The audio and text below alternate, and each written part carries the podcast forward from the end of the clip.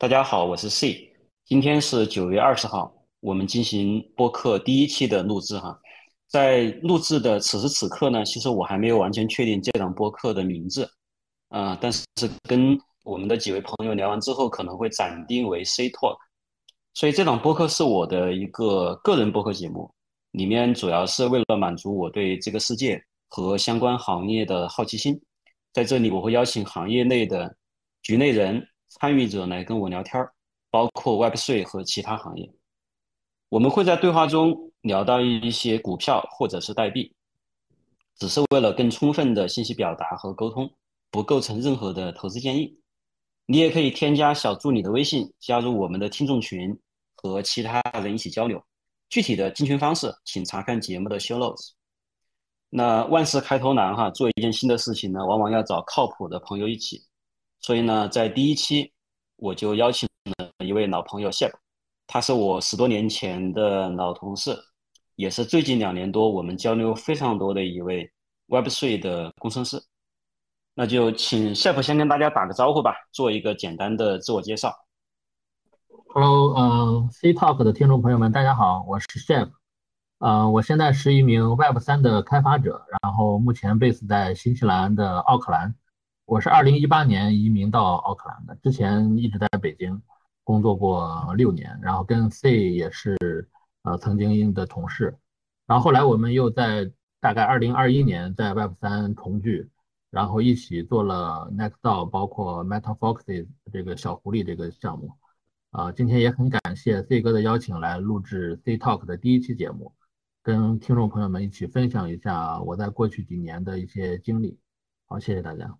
所以你是在二零一八年移民到新西兰啊？当时为什么要移民？因为在移民之前你也在北京，对吧？为什么要移民？以及说为什么是新西兰这个国家，不是其他的国家？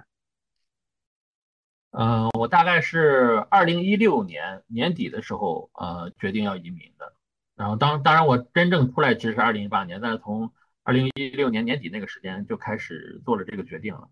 嗯，最主要的原因还是空气质量和教育环境吧。之前是其实完全没有考虑过要出国的，或者要移民的。呃，虽然我跟我老婆以前都在国外留过学，但是我们还是比较喜欢国内的那种生活的。但是，嗯、从国外留学回来一直到北京，呃，那大概待了六年的时间，其中那，可能二零一四、二零一五到一六那几年是北京空气质量最差的几年，就雾霾非常的严重。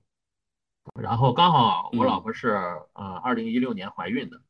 然后她怀孕之后呢，我就感觉整个人思考问题的方式就不太一样了。就以前从来不会不会要考虑很多这个，比如说后的下一代的问题或者孩子的问题。从我老婆怀孕的那个时间点开始，我突然就感觉变了一个人，就考虑问题的时候就不再考只考虑自己，也也要考虑到比如说以后这孩子出生以后面临的一些问题。然后一想到这么小的小朋友，然后一出生之后就要在这种呃，比如说空气不是特别好，或者教育非常卷的这种环境里面去成长和长大的话，就感觉于心不忍，也就是感觉跟我跟我从小那种成长环境是完全不一样的。然后呃，就所以我就当时就觉得就是嗯、可能希望换一个环境吧。呃，最开始我们先考察了一些呃国内的其他的城市，但是看来看去感觉都是万变不离其宗，就摆脱不了我们刚才提到的那个几个具体的问题，就包括空气。当时其实全国空气的质量整体的质量环境都不是很好，就唯一好的可能就是深圳，就是可能广东那边或者海南海南这边，嗯，然后可能我们作为北方人嘛，然后如果要去南方生活的话，可能习惯上面不一定能适应。嗯，然后后来就是跟家人商量之后，觉得还是出国，就选择了出国这么一条路。后来就决定要出。就当时嗯也有很多原因，然后主要一个就是我们对比了很多主流的移民国家之后，包括美国、加拿大、啊、澳大利亚等等几个主流的国家，然后发现新西兰的移民政策相对来说是比较灵活的，然后它不需要入籍也能拿到一个永久回头签的这个永久居民签证。就绿卡，就我们所说说的那个永久绿卡。然后，如果你拿到这个绿卡之后，你以后想回国其实是比较方便的。然后，你的新来居民会永久的这个身份是永久保留的。嗯，这样就方便以后，比如说回国发展呀，或者是说回国照顾照顾父母，如果他们不方便来出国的话。嗯，就是多一些多一个灵活性嘛，这也是很多人选择新西兰的一个一个主要的理由。啊，还有就是说这个，呃，新西兰它地理上比较偏一些嘛，刚才我也提到，就是我嗯，可能比较喜欢这种，嗯，就是躺平一点的生活。然后然后这个新西兰这个这个地理位置，它就比较离哪里都比较远，然后它就不太容易受到像战争啊或者难民之类的这种国际性问题的困扰。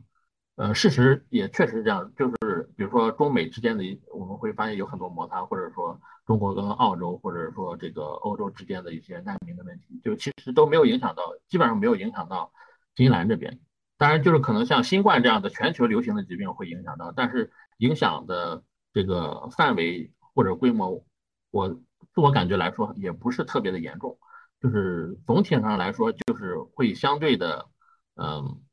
就是安全一些，嗯，就整整个的这个地理环境来说，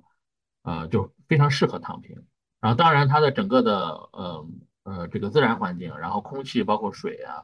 然后这个食物都非常的安全，然后也没有种族歧视，然后更更多的还有这个它的气候也非常好。然后，呃，夏天的时候基本上是二十度左右，冬天的话是十度左右。我说的是奥克兰啊，因为我一直在奥克兰这个城市。然后相对呃其他几个主流的移民国家，生活是要舒服一些的，所以我们最终就选择来新西兰，没有去其他国家。嗯，这个感觉你这刚刚的这个介绍，算是对新西兰移民的一个一个宣传了。对，其实我我知道，就是新西兰有很多，对新西兰有很多好的方面，包尤尤其是它的这个自然风光特别好啊。当年。我看这个电影《霍比特人》的时候，它的取景就在新西兰，对吧？印象非常深刻。对对，所以很多好的方面，大家可能在网上如果有兴趣了解的，也可以去看一下。但是反过来问的话，你觉得新西兰有什么缺点吗？新西兰的缺点，嗯，其实也有一些，但是不可能有完美的地方嘛。每个地方，嗯，既然有优点，肯定会有缺点。当然，对于每个人来说也是不一样。有的人可能追求的不同，有的人喜欢热闹，对吧？他可能也不太喜欢来新西兰。像我的话，可能喜欢安静一点。我觉得新西兰的这种，嗯，社会还是挺适合我的。对我来说，缺点的话，可能也有一些，比如说，呃，物价。新西兰的物价相对来说是比较贵的，比呃，包括美国啊、澳洲啊，其实要贵不少。然后它的蔬菜啊，啊，然后这个呃，汽油啊等等这些生基基础的生活成本，其实还是挺高的。然后，然后就是那个，如果你出去玩的话，特别是出国玩的话。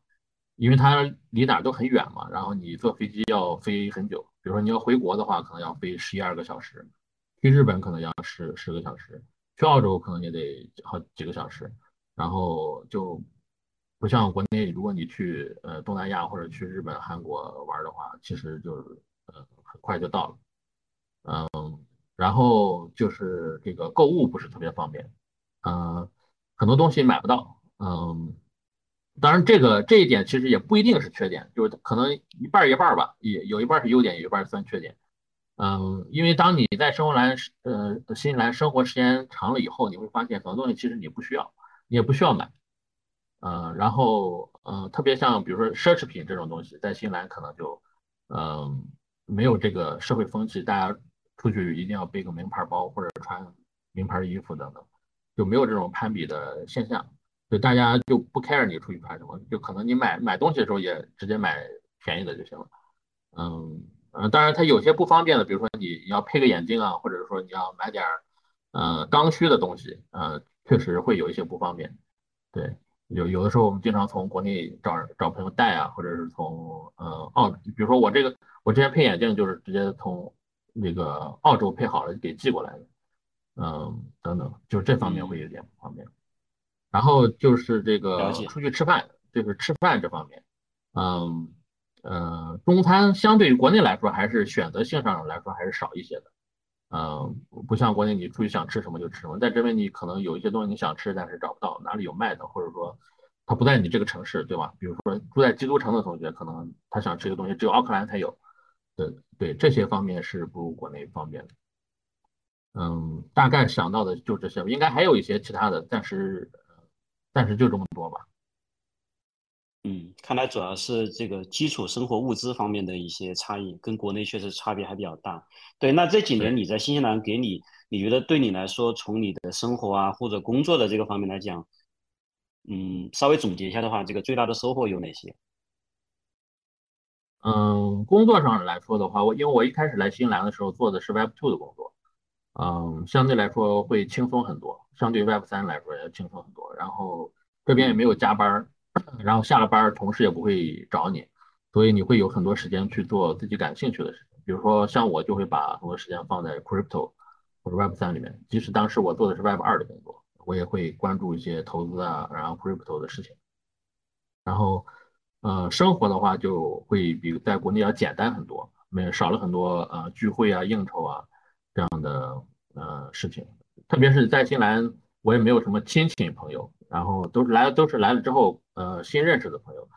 像以前在国内，可能很多亲戚需要嗯走亲访友之类的，在这边就不会有。嗯，然后就是跟更多的时间就是跟家人在一起，就跟老婆孩子，嗯，然后这个。社交也都是同事和邻居，然后关系互相之间是比较简单的，就没有像我刚才说的攀比啊这样的事情，然后偶尔出去呃旅旅游之类的，这样的这种比较慢的生活节奏，嗯，然后然后就是因为我有了很多空余时间嘛，就就相当于从我真正移民新西兰之后，开始更多的把时间放在投资这个领域里面，就是包括看一些投资相关的书啊，嗯。进行一些实践呀，等等，都其实都是来了新西兰之后才真正开始的。就是来新西兰之前，其实就只是玩一玩。对，这个是一个比较大的改变嘛。对这一块系统化的投资的这个学习和研究，后面我们也会再聊到哈。对，后面有专门的模块来聊到。对，那关于就是说你现在在做的这个 Web Three 的开发，对你觉得跟之前你在 Web Two 里面，对吧？像典型的这个互联网公司里面做产品开发的工程师，这个里面有哪些主要的区别？我现在做这个 Web 三主要是在以太坊上面，呃，写智能合约，呃，跟 Web two 的区别主要就是呃安全方面，因为在 Web two 的时候，如果你出现了一个呃 bug，代码里面有 bug，或者出现一个事故，你是可以赶紧呃修复的，把这个修复上线，然后它的影响的面可能。不像 Web 三那么大，Web 三的话，如果你的智能合约一旦部署，用户把钱存进来，或者是它的这个呃影响比较大的时候，你修复起来的会会是比较麻烦，你必须得提前想好这个这个如何来修复它，如何一旦出了问题怎么办，就是它在安全性面呃安全性上面有对 Web 比相比于 Web two 来说有更高的要求。就是你你要从各个环节来保证它的这个智能合约上线以后。它的安全性是没有问题的，必须得有审计啊，啊等等的这个更完全的、更充分的测试啊等等，嗯，这个来保障它的安全。然后还有一点就是这个 gas 优化，就是你在 Web2 的时候其实是不考虑、不需要考虑这个 gas，它没有根本没有这回事儿，对吧？用户使用你这个应用也好，呃，你的网你做的网页也好，啊，没有没有什么成本。然后但是如果要跟你的智能合约交互的话，它得需要付费。然后这一点其实关系到的这个用户体验会有跟 Web2 有点差别，啊，然后就是我们在开发智能合约的时候，需要尽量的来呃减少这个代码对于 gas 的消耗，然后让用户有一个更好的体验。其实用户其实对于付这个 gas 费是非常敏感的，他们对于付一块钱的 gas 还是付十块钱的 gas，呃，差别还是挺大的。如果他们觉得你要你比如说你 mint 一个 NFT 要花十块钱的 gas，十十刀的 gas。他会觉得你这个项目不行，就你这个项目本身就就整对你整个项目的评价就完全不一样，对吧？如果你这个 gas 优化做的非常好，像 Azuki 他们最早做这个 ERC 七二幺 A 的时候，对吧？是有批量 mint 做了非常大的优化，那么大家对你的这个评价，整整个项目的评价就会完全不一样。嗯，这是跟 Web2 的呃第二点区别吧。第三点就是还是跟刚才说的安全安全性有关的，就是这个测试这个环节。因为智能合约它的这个特殊性，所以我们在写智能合约的时候是要求，呃，单元测试覆盖率要达到百分之百。就如果你在做外挂产品的话，一般是不会要求你做到百分之百的测试覆盖率的。比如说做到百分之八十，可能就已经非常高了。但是像我们智能合约的话，我们对自己的要求就是百分之百的测试覆盖率，并且还要一直跟测试工程师来沟通或者和思考，需要测试哪哪些呃，比如说边缘的 case。希望能够覆盖它，并且要考虑如果黑客来攻击我们的话，我们怎么来防范？然后怎么来模拟黑客的攻击？在测试的时候就要可能会加入一些模拟黑客攻击的这么一些用例。当然你不可能百分之百的模仿到，但是就我们会尽量从这个角度来考虑来设计这个 test case。然后那我们还用了很多像这个自动化的集成测试来尽量覆呃这个覆盖更多的场景。然后在上线之前还会有非常多轮的，至少至少三轮吧。像我们的经验来说，就至少会测三轮的这种呃人工测试，就是让这个只要参与到这个项目的，不管是产品还是测试工程师还是这个前后端，就大家一起来测，呃，然后会有三轮的这么这个测试最少。然后重就是整个测试的环节和流程会比 Web Two 嗯更重视一些，嗯。以以避免它出现这个，以减少它出现 bug 的这种概率，嗯，然后然后就是我们在这个从架构的设计，包括这个逻辑、资产和数据的这个分离上面，也要从一开始开发的时候就要考虑这个问题。就我刚才说的，一旦出了安全风险怎么办？怎么来升级合约？怎么来迁移合约？迁移数据和资产等等这些问题，都是要一开始就要考虑进去。嗯。呃，其他的我觉得跟 Web Two 就没有什么太大的差别了，主要就是这几点吧。嗯，听起来主要的这个区别是由于智能合约的特殊性，对吧？所以它对于安全和这个攻防会有提出了更高的要求。那其实我觉得还有一个区别哈，就是大家都呃很多人知道是说，在 Web Three 里面公司发的这个工资可能主要都是一些加密货币，对吧？可能是美元的这个稳定币，有没有一些法币？这方面你们的公司？有呃是怎么来实践的？呃，我们发的都是法币，之前有发过几次那个 ETH，啊，但是那 ETH 主要就是有几次加班的时候，呃，发的加班费是用 ETH 发，加班费，对对。据我所知，大部分公司都是用法币来发工资，有的公司会让员工选择一个一定比例的，比如说稳定币，比如发 USDT 或者 USDC。嗯，然后当然也有以以前其实，比如说上轮周期的时候，我知道有些公司是直接发他公司的那种发行的 token，但是可能因为跌得很惨嘛，然后这个员员工比较怨声载道，后来好像这轮周期好像直接发公司的这个代币的这种现象很少了。反正我这轮周期我就很少见到有人公公司说直接发这个公司发行的币了。像我们的话，就是会有一部分 equity 是发公司的币，但是它不是放在不是。不是不属于工资的部分，就是更加像期权或者股股票，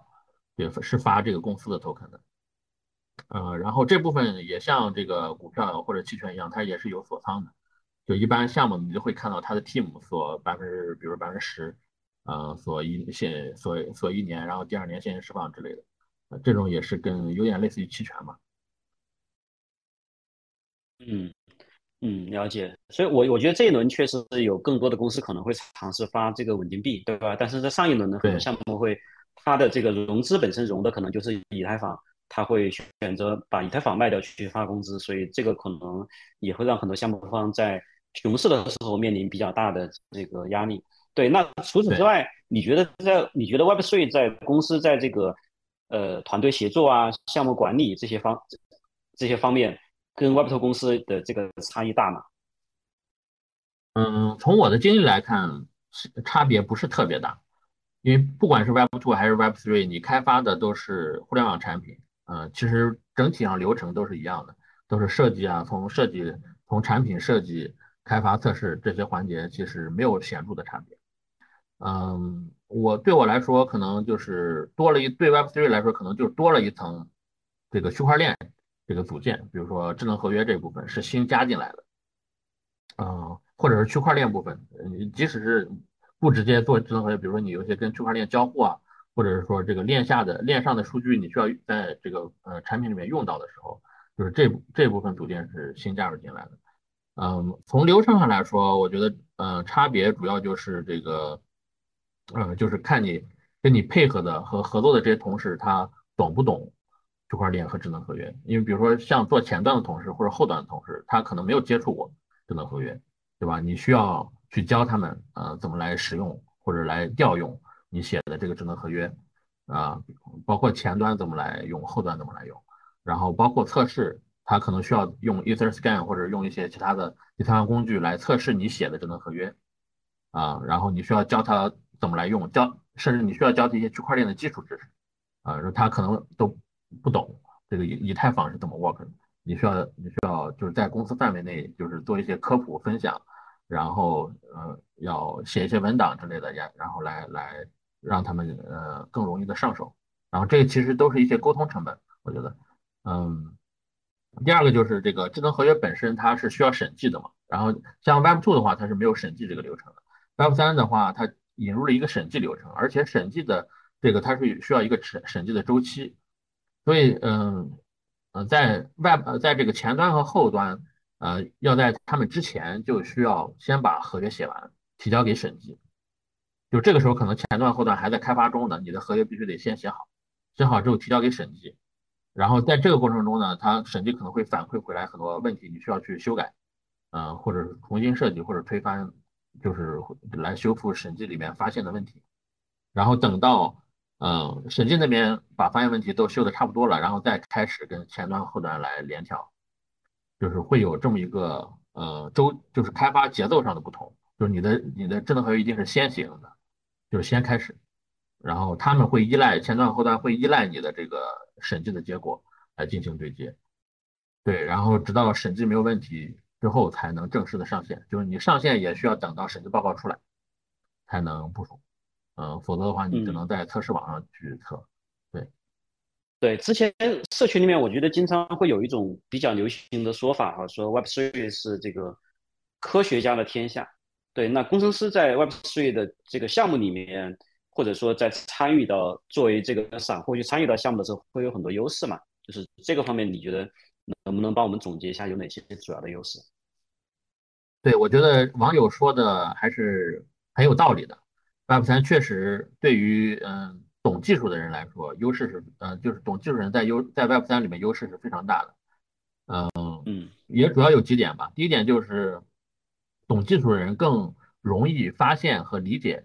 呃，新的项目，特别是新出来的，比如这个项目刚出来啊，然后如果你不懂技术，你可能看半天不知道他在干嘛。如果你懂技术的话，可能一下能 get 到他想要解决一个什么问题，能 get 到他的点。呃，或者说这个项目不行，对吧？你懂技术，你一看，哎，这个项目其实就是用来来骗钱的，他提出的这个反正根本就没有可行性，对吧？你你是很容易发现这件事情。然后，嗯，然后你有了这个认知之后，你可以去，比如说。进行投资或者投机，你就利用你这个认知的优势，啊，或者是你直接可以参与到这个项目的 build 的过程里面去。比如说像 Web 三里面很多是社区会去贡献这个呃力量的项目嘛，就是如果你是一开发者，你可以直接参与进去来贡献一个这个你的代码，然后这是有很大的一个是先发优势，第二个就是认知优势吧。然后还有还有一点就是这个。如果你懂技术的话，你可以利用区块链的这种开放性来进行一些套利，呃，就刚才你提到的这个科学家，对吧？他们干的很多事情其实就是套利，比如常见的这个 MEV 啊，加的机器人这种啊，或者是在 NFT 里面有很多专门捕捉呃这种 fat finger 误操作啊，比如说你这个呃一一个项目可能地板价是一百个一百个以太坊，然后突然。有一个人挂量是挂错了，挂了一个十十个以太坊，对吧？然后你就这个机器人可以发现这件事情，可以监控发现，然后赶紧买过来，然后接着再挂地板价卖出，这种这种套利的，或者直接接 offer 卖出，嗯，这种也是也是这个科学家们干的事情。然后还有像最近比较火的这个 FT Friend Tech 的这种长跑的机器人，对吧？它也是。科学家这种程序员才能做得出来的。你如果不懂技术，你其实也做不出来这种机器人。嗯，第三点的话就是，你可以更好的去参与 Web 三的创业。嗯，因为区块链本质，区块链的本质上它还是一个技术技术性的领域，它是由不同的技术组成的一个一个呃一套一套东西吧。就以目前来说，它其实还没有发展到脱离技术来谈论其他的方面，对吧？基础还是技术。然后，所以你作为一个技术人，你是能够发现，嗯，比如说哪些细分的赛道目前的技术可能有问题，呃，没有办法解决需求，或者是解决的不够好，然后你可以用这个你自己的技术优势去开发相应的解决方案，啊，比如你可以开开发工具、开发产品，嗯，来这个创业，或者去单纯开发一个工具来卖，也也都也都 OK。我觉得这也是呃作为一个工程师你在 Web 三里面可以利用的机会。嗯，第四点可能就是你可以当一个布道者，嗯，因为这个圈子里面大部分人还是不懂技术的。然后你可以利用自己的这种呃认知优势，然后通过比较普通人能够理解的通俗易懂的这种方式去给大家讲解，对吧？新出来的这个东西是怎么一回事儿？然后就当一个布道者，让更多人了解和接触到呃 Web 三和区块链，嗯，包括一些新新的东西。然后呃，当然你也可以当这个 QL，对吗？你可以这个就能做的事情其实挺多，嗯，因为。这个核心来说，还是因为你具有这个刚才我说的几个优势，所以你可以利用它，然后来完成或者跑在别人前面，呃，利用这些机会，嗯，大概是这几这几个吧，这几点。嗯，总结的非常好，非常好。确实，我也看到一些这样的 case，包括你刚说到的 f r n t e c h 对吧？包括之前像。OpenSea 上面经常会有这样的一些事故，就有人他要去卖一个 NFT，但是把价格挂错了，很快就被这个机器人抢走。这种事情确实，这个不懂技术的人是完全没有办法去获取能够捕获这样的机会吧？对，那其实呃，我身边有很多 Web2 的工程师，他们可能多多少少都对 Web3 有一些兴趣哈。对我觉得他们会普遍关注的一个问题就是说。呃，怎么样能够进入到 Web3 里面去做智能合约开发？因为毕竟是不同的领域、不同的这个技术栈。那所以，因为你是一路走过来，你有有些什么样的建议可以给到这样的人吗？包括啊，这个里面的学习路径和实践，对吧？应该怎么去着手进入这个领域？嗯，这个问题其实之前有好多人也问过我。嗯，我就分享一下自己的这个呃。心路历程嘛，就我是怎么从 Web Web Two 转转变到 Web 三开发者的。呃，我觉得第一点，首先要有信仰。呃，就是我从接触比特币开始，呃，一直到现在，其实一直是觉得这个行业和这个领域，它是一个非常吸引人的，然后并且能够解决很多信任的问题的这么一个技术。就是我是非常相信它能改变，嗯。一点点吧，改变一点点世界。对，就是，而且本身我是一个相相对这个追求自由的一个人，而且跟这种比特币的它的理念是非常的契合的，它是，所以它非常吸引我，吸引我，所以我对这这个领域是一直很有信仰的。嗯，包括后来这个 Web 三这个概念出来以后，我觉得这也是一个很好的一个一个方向。嗯，一开始我接触比特币的时候，就纯粹是玩儿啊，然后慢慢的。呃，玩的多了，然后之后就觉得，呃，一点是说玩的东西多了之后，有很多东西你看不懂，就特别是 Web 三火了之后，呃呃，或者 NFT 火了之后，然后你需要看它的这个合约代码的时候，发现有好多地方你是看不懂的，就这会倒逼着你去，作为一个工程师，你得你得你得能看得懂代码是吧？然后会倒逼你去学习这个，比如智能合约用的这个语言，包括这个区块链它是怎么 work 的。然后或者说你想要在这里面套利的话，你得知道，比如说它这个它这个区块是怎么把这个交易放进去的，呃，然后怎么你能跑到别人前面，对吧？你你这些就是当你真正在玩的时候，其实你会遇到一个个具体的问题，啊，当你遇到这一个个具体的问题的时候，你其实能够意识到你需要去对这些领域里面有相应的学习和提高，才能去解答你心中的这些疑问。然后我就开始学智能合约了，然后大概是从二零二一年，呃，NFT 火了以，NFT 那个时候其实还不是特不算特别火吧，就是刚出来，就是刚被社区呃接纳没有多长的时间吧，就二零二一年年中的时候，然后我就从那个时候开始呃学习智能合约，然后学那个 Solidity 呃这个这门语言。然后，如果对于一个新新人，他想学习这个呃 Web 三的编智能合约编程的话，我也是推荐首首选这个 Solidity 这个这门语言，可以去看 Solidity 的官方文档，或者是这个呃 WTF Academy 他们的这个教程，他们最近也出书了，可以去买他们的书看一看。然后，当你把这个呃教程或者是这个呃项目的代码看完之后，其实你就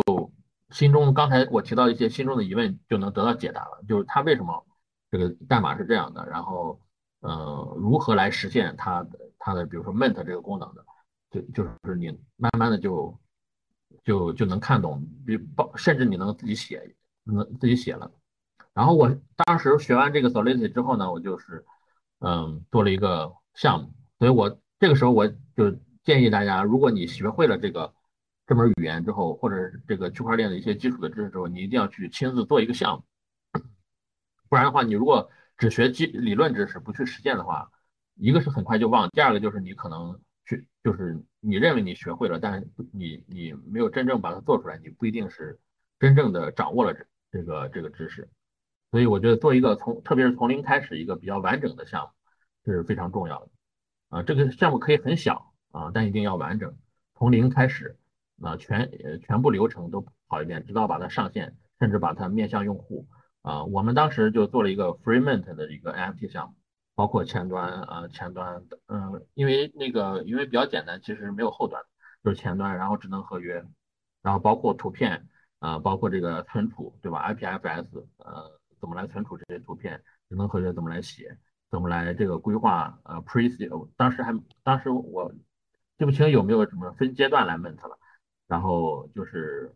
等等，这个这个就是当你真正包括这个部署的时候，怎么来部署？怎么来防防止机器人来抢抢你的这个呃抢抢着来 ment 等等，这个很多具体的问题，你就当你遇到这些具体的问题的时候，你才能真正的去呃说掌握这个。这个 Web 三到底是怎么一回事？它的开发，它它它的开发，它流程是怎么样的？对，然后就是一点一点的去进步和提高，通过的这个项目和实践，再去反哺知识。就哪哪一点你在开发过程中觉得处理的不是特别好，或者没有解决解决思路，你就再去寻找对应的解决方案，然后来一步步的提高。这个大概就是我的一个经验吧。嗯，我觉得你说的很很重要的一点就是说，当你呃觉得掌握了这门技术以后，一定要动手去实践，对吧？哪怕去做一个非常小的项目，我觉得这个其实也是 Web3 的一个呃很大的一个优势，因为你在攻略上面做开发，它本身是呃无需许可的，对吧？然后再加上社区，其实你很容易找到一些有相关 idea 的一些这个合作伙伴。对吧？或者小伙伴跟你一起来做，对我觉得这个大家如果有这方面的需求，其实也可以加入到我们的社群 Nextdoor 里面，有很多一些做可能跟你互补的，对吧？做运营、做做产品或者有些各种想法的一些项目方，对，这是一个很好的一个一个点。就是当时我们这个做的那个项目，其实就是跟 Nextdoor 的朋友一起，然后大家讨论有什么 idea，然后都会发在群里面嘛。如果你感兴趣的话，就可以大家一起坐着玩一玩，即使是不是以这个。创业或者是这个赚钱为目的，对吧？玩一玩其实也挺好，就是当做一个学习的机会，我觉得也是挺好的。这个也是这个在 Web 三里面社区很重要的一个原因，就可以让你找到很多志同道合的朋友，大家一起交流，一起去合作，来做一起去 build 的一些东西。对，对对对，是的，所以这是所以所以我们来呃聊一下这个 crypto 方面哈，就是你。你最早是什么时候接触到 crypto？可能最初是我猜是比特币。当时做了你你你当时做了一些什么样的事情？其实要说最早接触，嗯，比特币应该要回溯到二零一零或者二零一一那个时间点，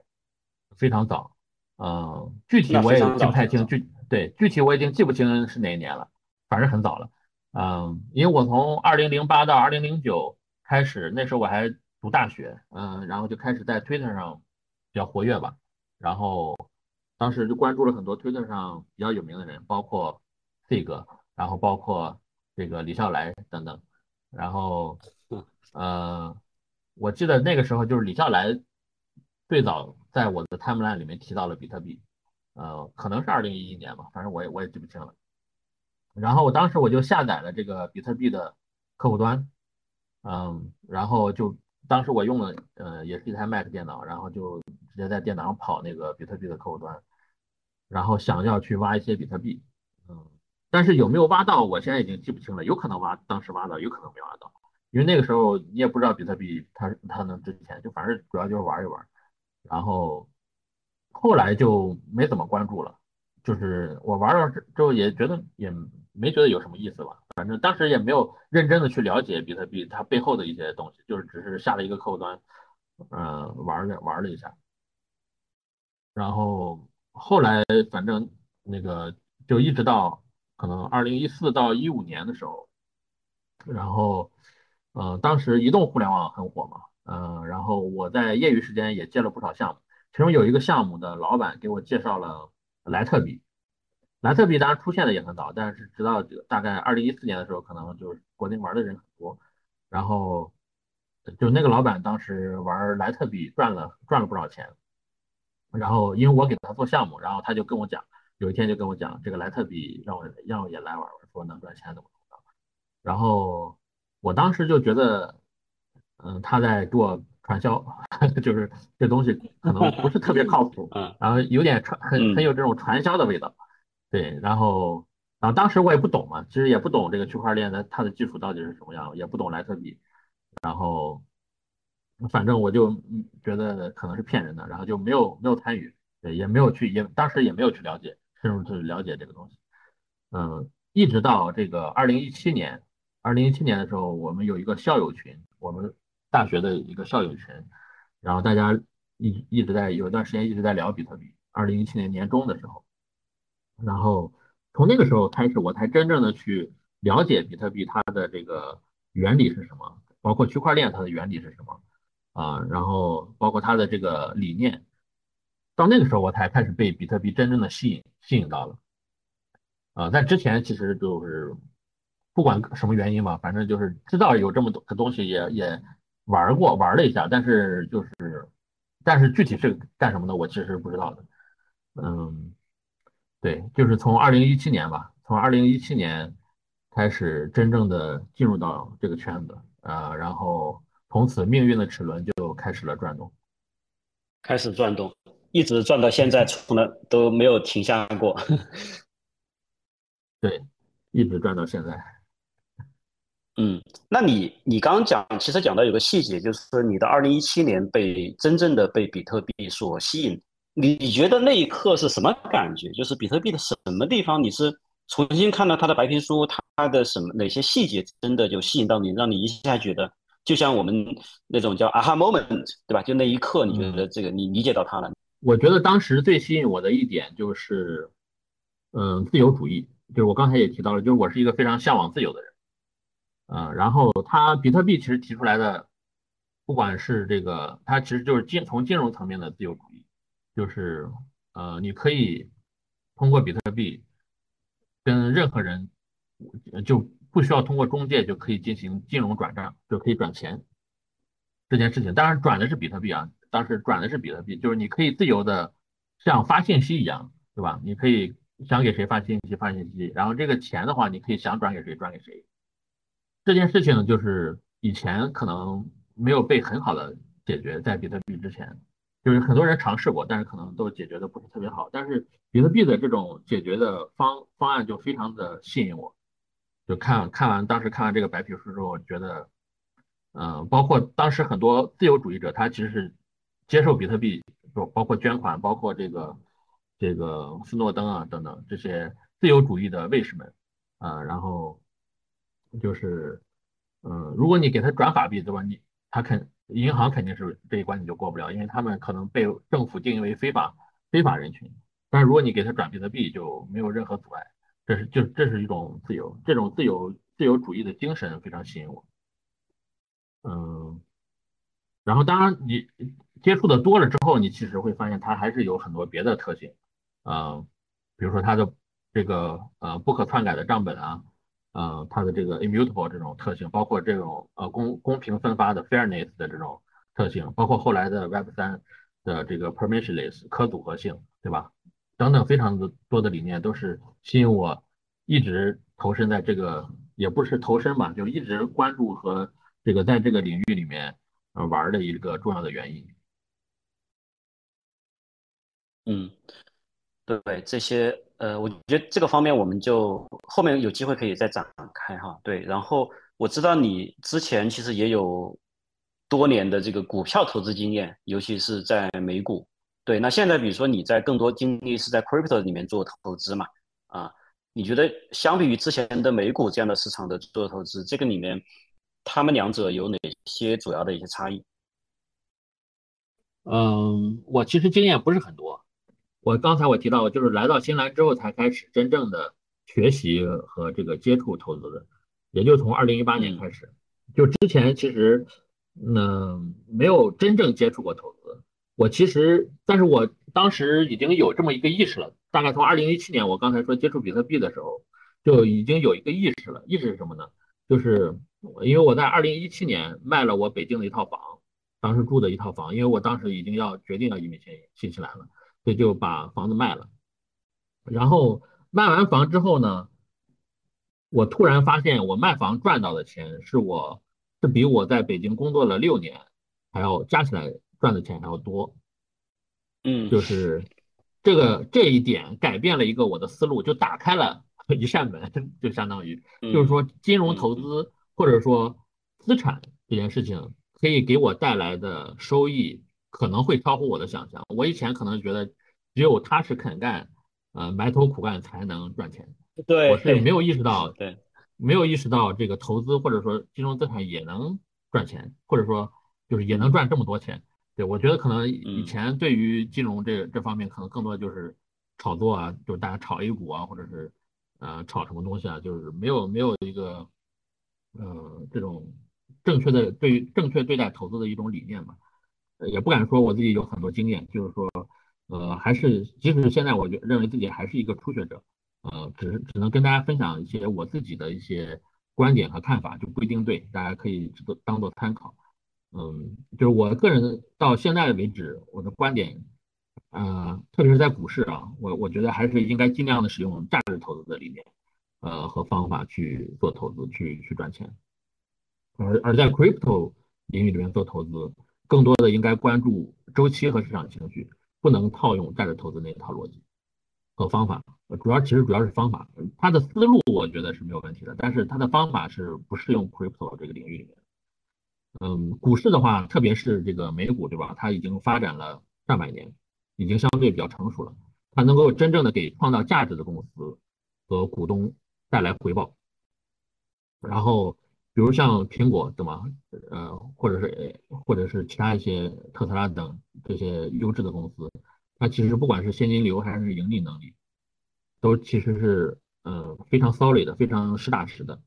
然后即使它会有牛牛熊的周期，它其实不会呃对这些公司影响那么大，不像 crypto，对吧？一个牛熊就要跌百分之九十九，或者说或者是让你的财富跳水，然后再涨起来再跳水这种这种。这种，嗯，在 crypto 在股市里面，如果你买你你持有的是一家优质的好的公司，一家呃商业模式非常出众的，盈利能力非常好，现金流也非常好的一公司的话，我觉得是不太会出现币币圈这种情况，就它是有基本面作为支撑的。然后，如果你按照你如果你按照这个呃股市的呃价值投资的玩方法的话，一般就是现金流折现。呃，或者是其他的一些主流的一些估值模型，你是可以计算公司的内在价值的。然后你可以在公司的内在价值比较低的时候，就是市场比较低估的时候啊，然后买入好的公司，然后来耐心的持有，等待这个呃，比如说分红也好，或者是公司增长的一些红利来也好，来实现这个财富的增长。这个是我我比较认可的，在股市里面进行投资的一种。一种思路，当然也有很多别的别的派，除了价值投资，也有很多其他的风格，包括成长股投资，包括其他的投资类型。就我个人认为，对于普通人来说，呃，还是更适合更适合做这个价值投资，它其实相对来说要稳健一些。然后在 crypto 里面呢，它其实没有那么成熟啊，然后流动性包括这个市场的情绪对于市场的影响非常大，呃，风险也非常高。然后操纵，而且没有监管，或者说监管非常弱，然后操纵市场的这种现象是经常发生的，嗯，所以我觉得在币圈里面更适合做周期性投资，也就是在熊市，嗯，没有人买的时候，你可以去建仓，然后在牛市大家情绪高涨的时候，嗯，去这个比如减仓，嗯，当然，当然我个人还是建议这个刚才说的这个周期性投资是以这个比特币和 ETH 为主，其他的，呃，我们说山寨币也好，就其他的小小币种也好，就是我个人还是不太建议。长期持有的，就包括一个周期都不一定能活得下来。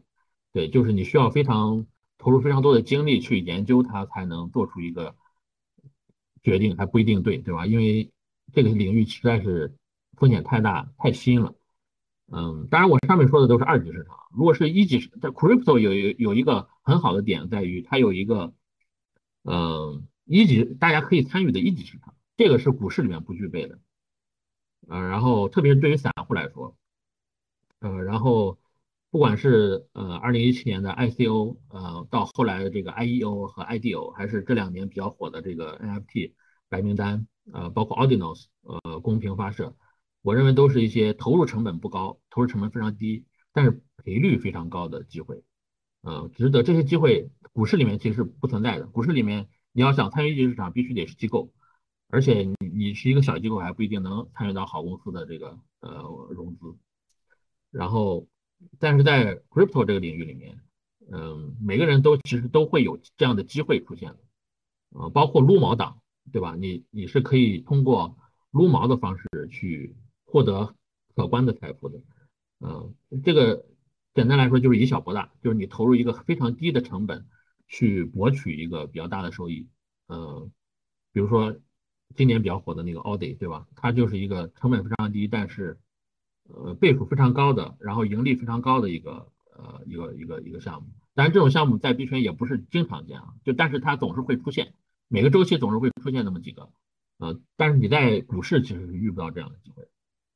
呃，股市你散户玩能玩的还是主要就是二级市场，而且现在环境不好的话，你玩二级市场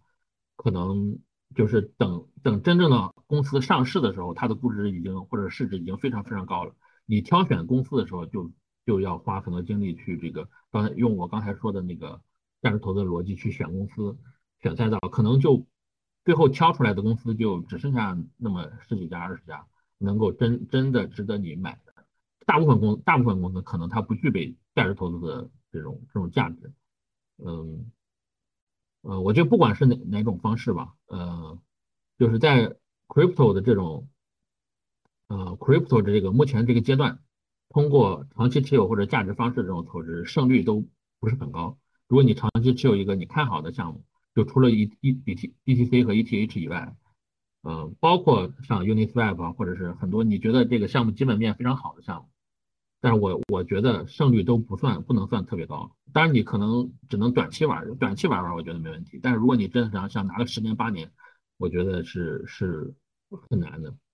嗯，我之前就在 Nextdoor 也分享过，就值得长期投资的项目在 Crypto 里面，嗯，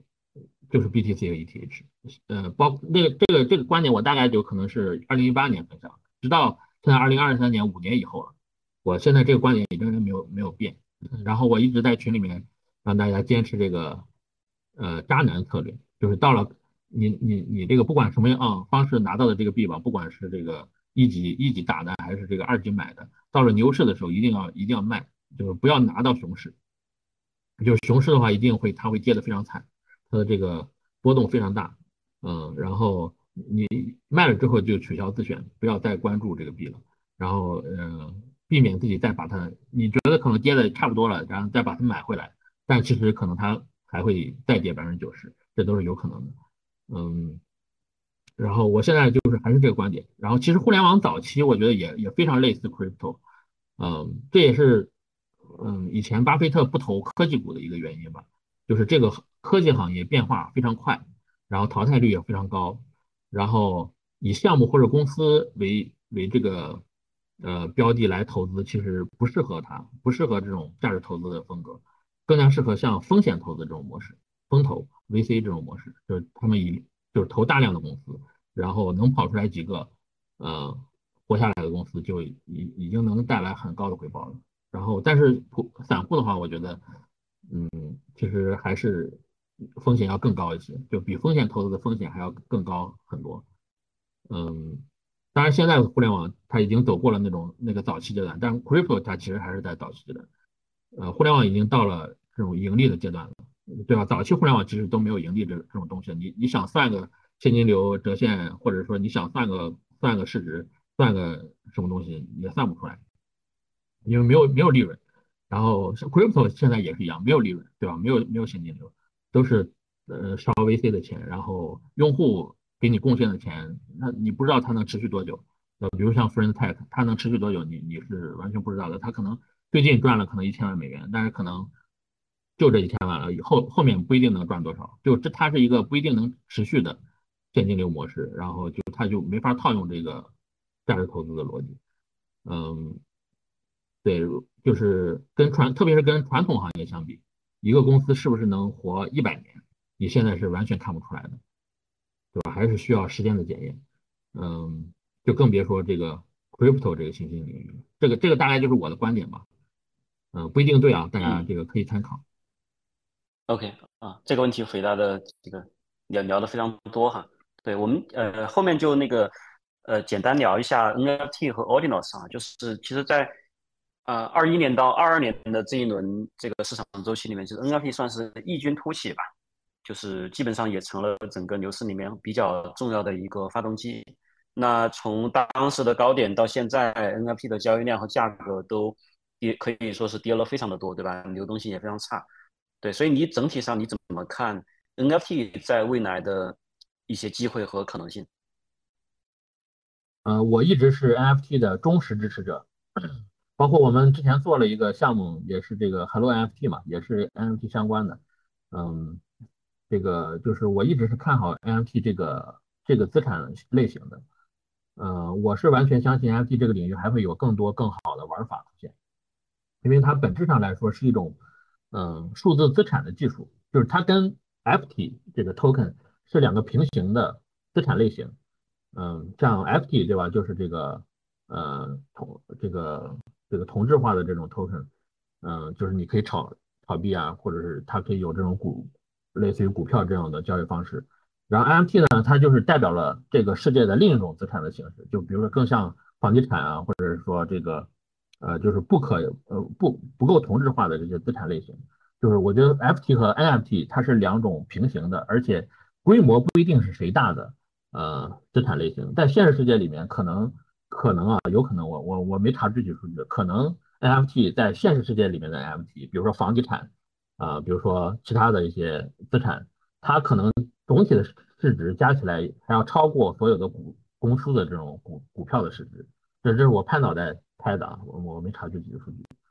嗯，我觉得在未来的虚拟世界里面，这个这个这个现象还是会出现的，就是 NFT 作为一种基础的资产类型，我觉得不管。嗯，怎么变化？它这个这个这个概念它是不会不会消失和过时的。不管是嗯这个周期比较火的 ERC 一二一七二一幺幺五五，还是这种呃或者以后再出现新的协议，它都是用来表现非同质化 token。然后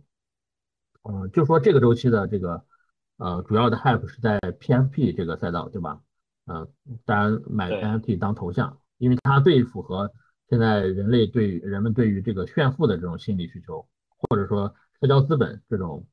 给了社交资本的这种呃需求，但其实绝大部分市场上面的这个 PIP 项目都是为了炒作和圈钱的，大部分它其实也没有这个艺术价值，是吧？也没有收藏价值，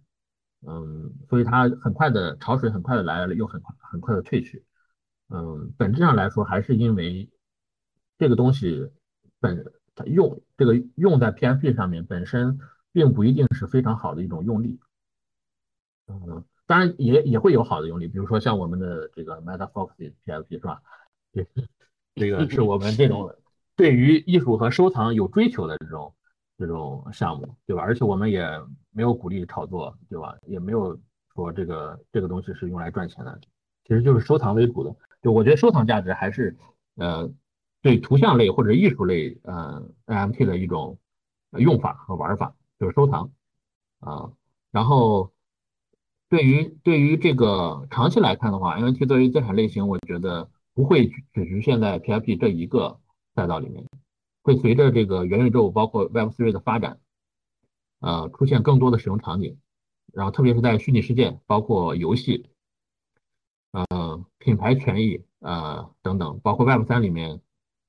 呃，就是它有很多应用可以跟 NFT 结合的地方，我觉得机会还是挺多的，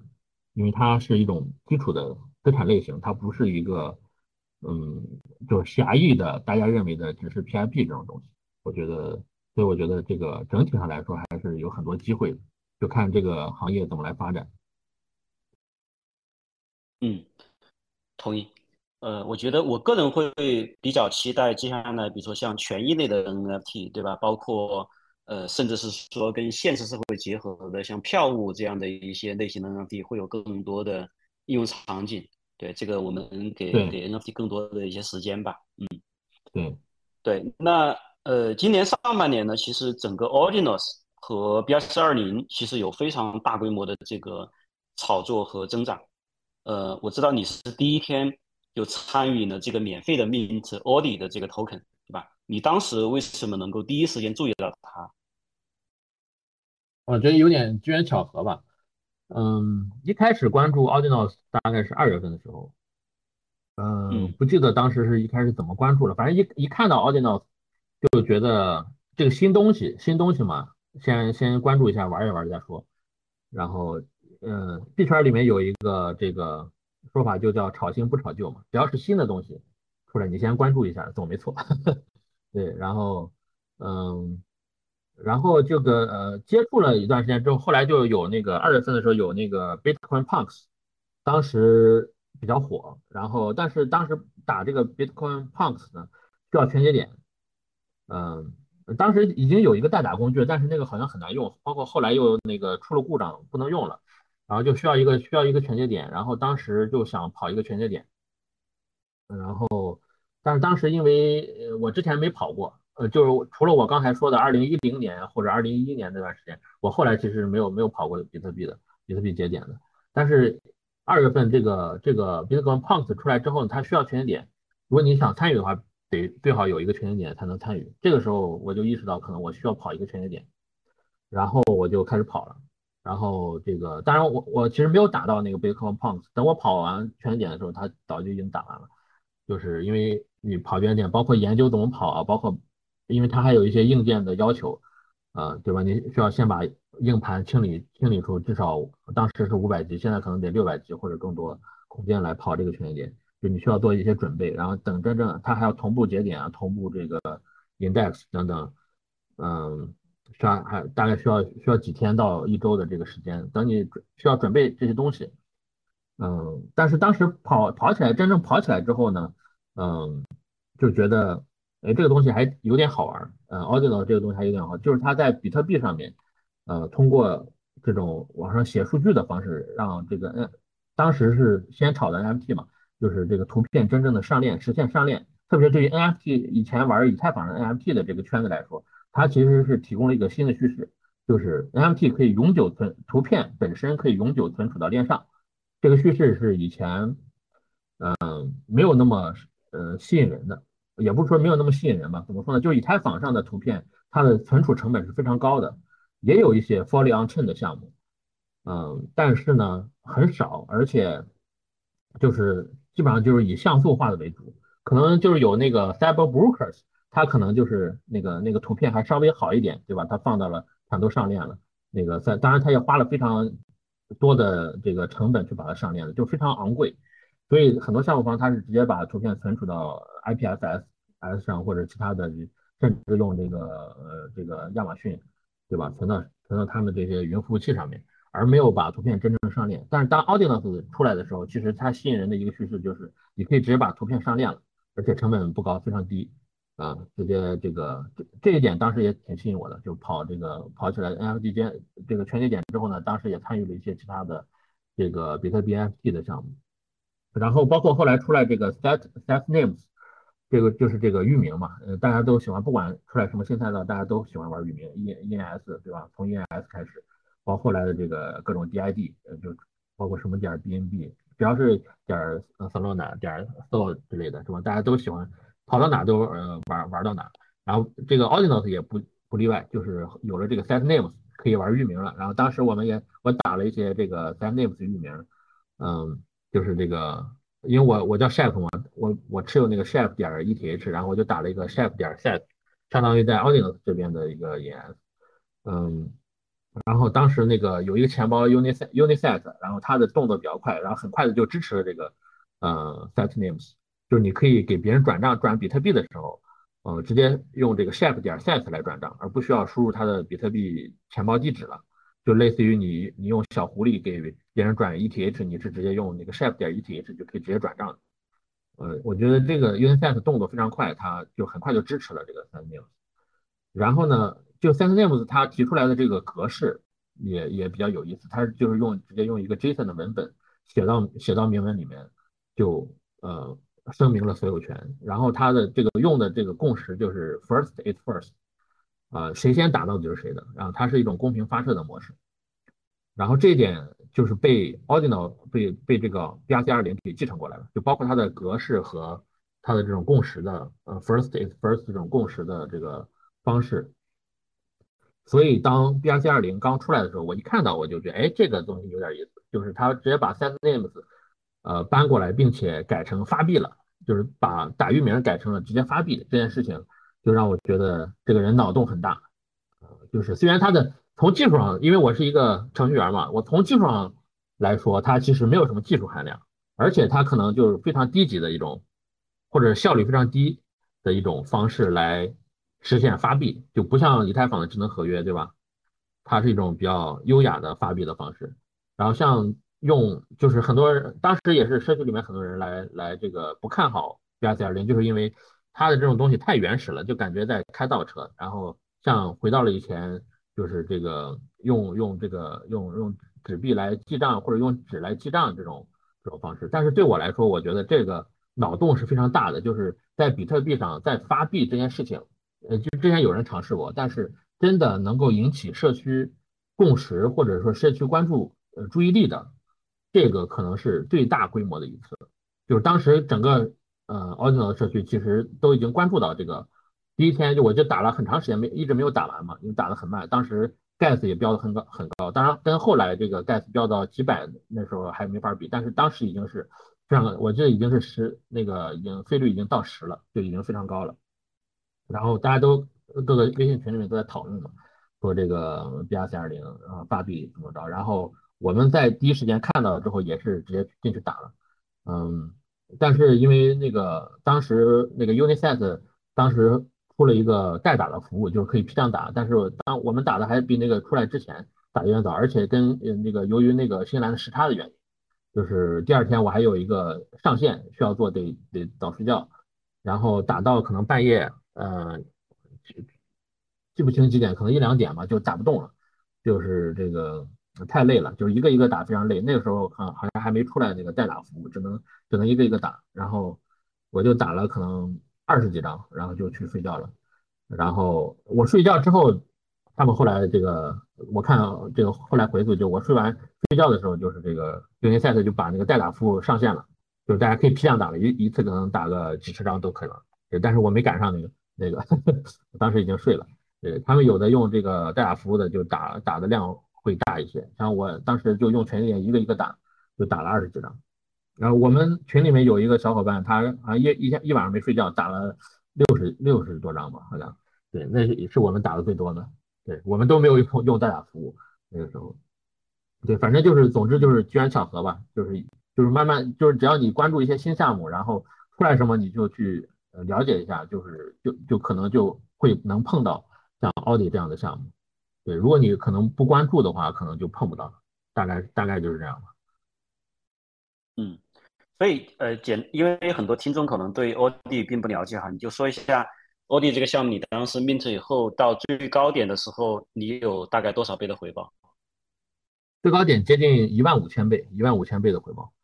嗯，一张成本可能是。一张成本可能是二到三刀，最高的时候一张是可能三万，呃，三万刀吧。一张最高的时候是三万刀一张，就是呃二到三万嘛，就是一万五千倍。我的部分最高的时候就可能七十万七十万刀左右，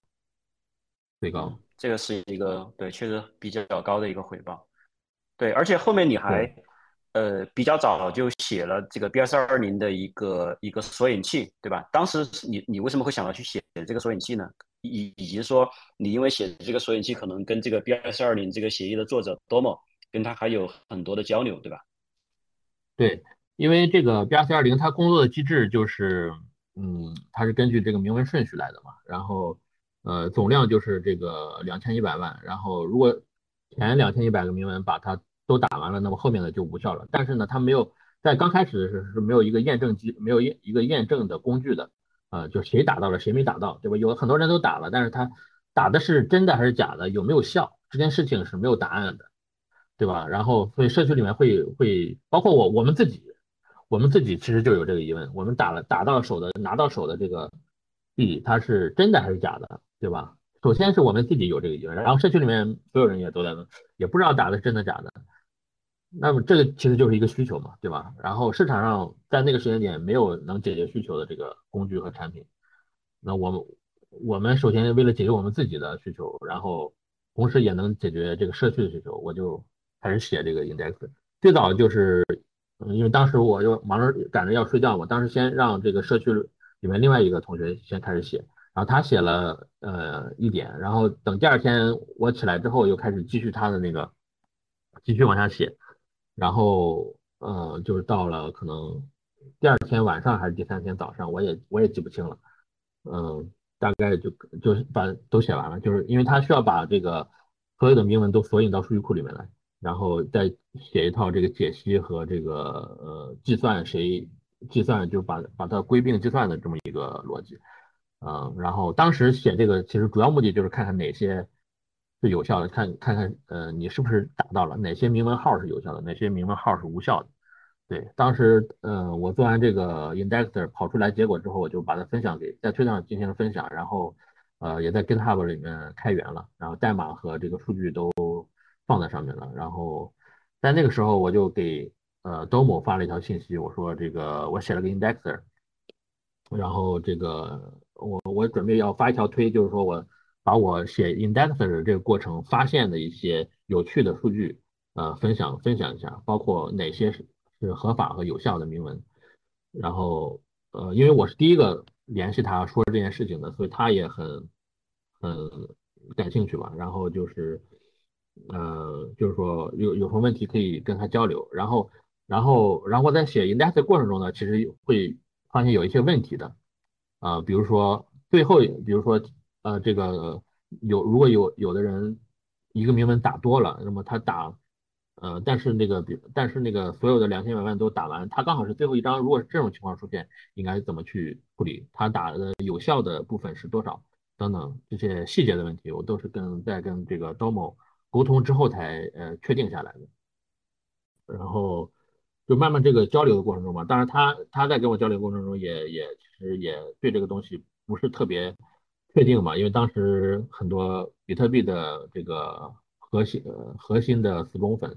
都觉得 B R 三二零包括 Audinos 可能不是一个很好的东西，觉得是来污染或者制造垃圾的东西，然后所以他还跟我吐槽过这事儿，然后当时我也安慰说这个也不用考虑别人是怎么想的。就你只做自己认为对的就 OK 了，你不需要 care 他人，因为这个东西你就是是你你来创造的嘛，你不需要管这个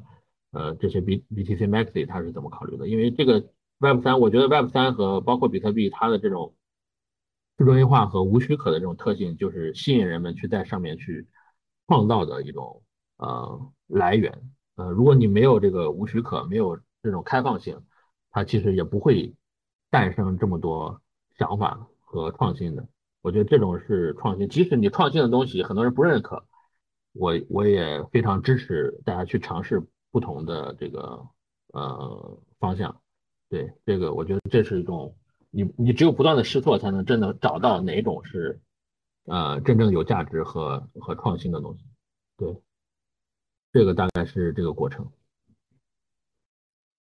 嗯，那所以你现在你当时打的这个两万五千个 Audi 的这个 token，你现在还拿着吗？没有卖，对吧？你你对对对，我你对 Audi 的这个对，为什么没有卖？就是说你对奥迪的这个预估值是一个怎么样的一个预期，或者你的这个估值模型会是什么样的？嗯，我没有特别准确的估值，就只有拍脑袋的一个估值。嗯，拍脑袋的估值就是说这个，呃，从就是我会把它对标到整个 Audinos 生态的估值，就是它虽然跟 Audinos 没有直接的关系，就 BRC 二零包括 Audi 这个比不是 Audinos 官方发的，啊，跟这个协议本身没有没有什么关系，它只是社区来发行的一个代币。但是呢，我认为它从共识上来说，已经达到了代表 Audinos 生态的这么一个地位。呃，就是所有人都一说到 Audinos 代币，第一个想到的就是 Audi，然后呃，包括你看这个 Coin Market Cap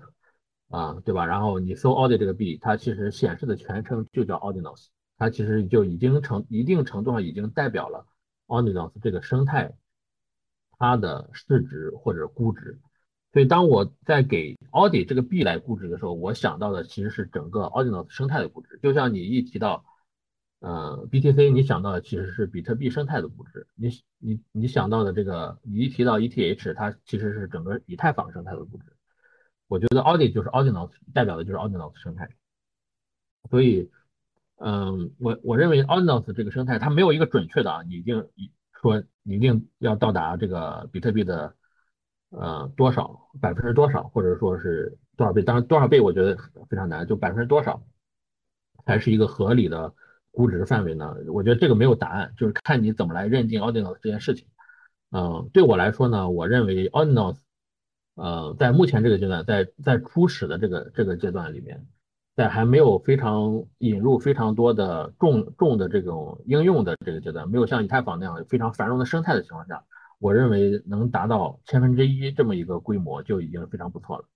就是，呃，千分之一其实我是我一开始拍脑袋定出来的，就是我觉得千分之一。就可能万分之一，我觉得有点太小了，而百分之一有点太大了。就我觉得到目前这个规模，可能到百分之一还非常非常难，因为它的生态没有那么繁荣，嗯，它的应用没有那么没有那么多。然后像百呃万分之一呢，可能就是说现在 Audinos 已经有非常多的项目和开发者在里面做事情了，就是万分之一可能又有点太少了，所以我拍脑袋定一个千分之一这么一个，相当于比百分之一百分之一小又比万分之一大的这么一个一个一个点。而且这个点刚好被实际验证了，呃，就是奥迪的最高点就大接近三十刀的时候，可能二十二十八九刀的时候，那个时候可能刚好就是比特币的千分之一，那可能就两万，比特币是两万八两万九的时候，呃，然后奥迪奥迪是这个二十八二十九，就是。嗯，所以我会这么来看这个估值，当然这个也也也也不是一个准确的估值模型，只是一个拍脑袋的非常模糊的呃估值。对，这是我我个人的一个看法。对，确实我们前面也聊过嘛，因为这个 crypto 的资产它确实很难用这个像对吧传统股价的一些估值模型，所以我们说这里所谓的估值都还是比较偏脑袋。对，当然这里我再那个强调一下，我们这个讨论只是。算是头脑风暴，对吧？不构成投资建议哈。对对，然后呢，其实呃，Nextdoor 社区的很多人都知道，其实早年的时候，可能前几年吧，你也有爆仓的这个经历。当时是个什么情况？你一共通过爆仓亏了多少钱？嗯，对惭愧。嗯，对。然后那个，因为我我在 Web 三里面，其实包括 Crypto 里面，其实更多是以玩的心态，而不是那种真正的说这个。把它那么严肃来对待的一件一件事情，所以就我会什么都玩，包括合约。合约我呃从可能二零年那个时候开始玩的吧，我具体我也记不太清了。一开始反正就玩的也比较小，但是后来玩的越玩越玩越大了，就感觉已经控制不住自己，就理性的那一部分已经失效了。你你的这个脑海里面都是呃赌性了，就是赌性已经完全占据了你的这个。呃呃，所有的行为模式了。然后在那个时间点，因为那个那个时间点是什么呢？就是二零年底到二一年年初的呃比特币疯涨的阶段，大概从突呃一万突破一万六以后，一直涨涨的突破两，一直到突破两万，然后一直涨到突破三万四万，到后面突破五万。我其实那个时候我在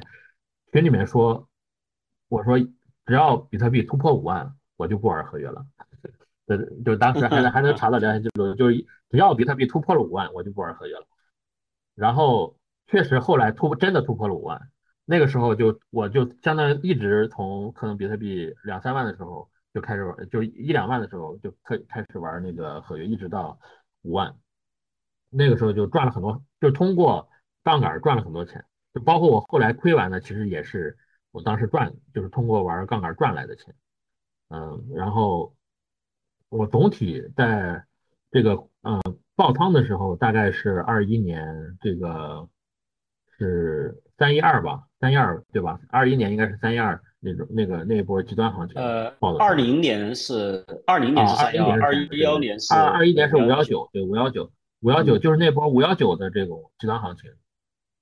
当时我看到比特币应该是跌破了五万了，就五万到六万之后，我其实就玩那个合约玩的很少了。虽然我在声里说我就不玩不碰合约了，但是后来还是没有控制住自己，就玩了一些小仓位的。然后是当看到比特币跌破五万的时候，我印象中就然后我开始大仓位的进入了啊，然后这个就是就当时反正是想赌嘛，赌这个比特币就是回调到五万还能继续再涨。就当时大家都用那个 S S to F 那个模型嘛，就是 Stock Stock to Overflow，就觉得比特币起码能涨到十万嘛。对，然后这个就是反正就赌嘛，赌赌比特币能涨到十万，就是觉得哎，我觉得五万可能跌到五万就差不多了，就开始呃大规模进这个建仓。一开始先是这个呃这个。把很多币换成就是比特币啊，包括当时我就比特币、以以太坊，然后包括 DOT，DOT 其实我们参与的是私募嘛，就是当当时那个呃二一九年还是哪哪哪年，反正 DOT 私募的第三轮私募的时候我们参与，成本非常低，所以我们也一直拿着。然后这个反正就所有我持有的币都开了杠杆，然后但是没想到它这个，当然我杠杆其实开的不是特别高，就可能就是呃一倍的杠杆，一两倍的杠杆吧。就可能两倍左右，对，因为我我一直玩杠杆就玩不玩高高倍杠杆，整体杠杆可能就是一到两倍，一到两倍这样。但是没想到它那个极端行情能那么极端，就是，嗯，就是出乎了意料。因为我虽然经历经历过三幺二，经历过这个呃很多暴跌的情况，但是没有想到它还能再次发生。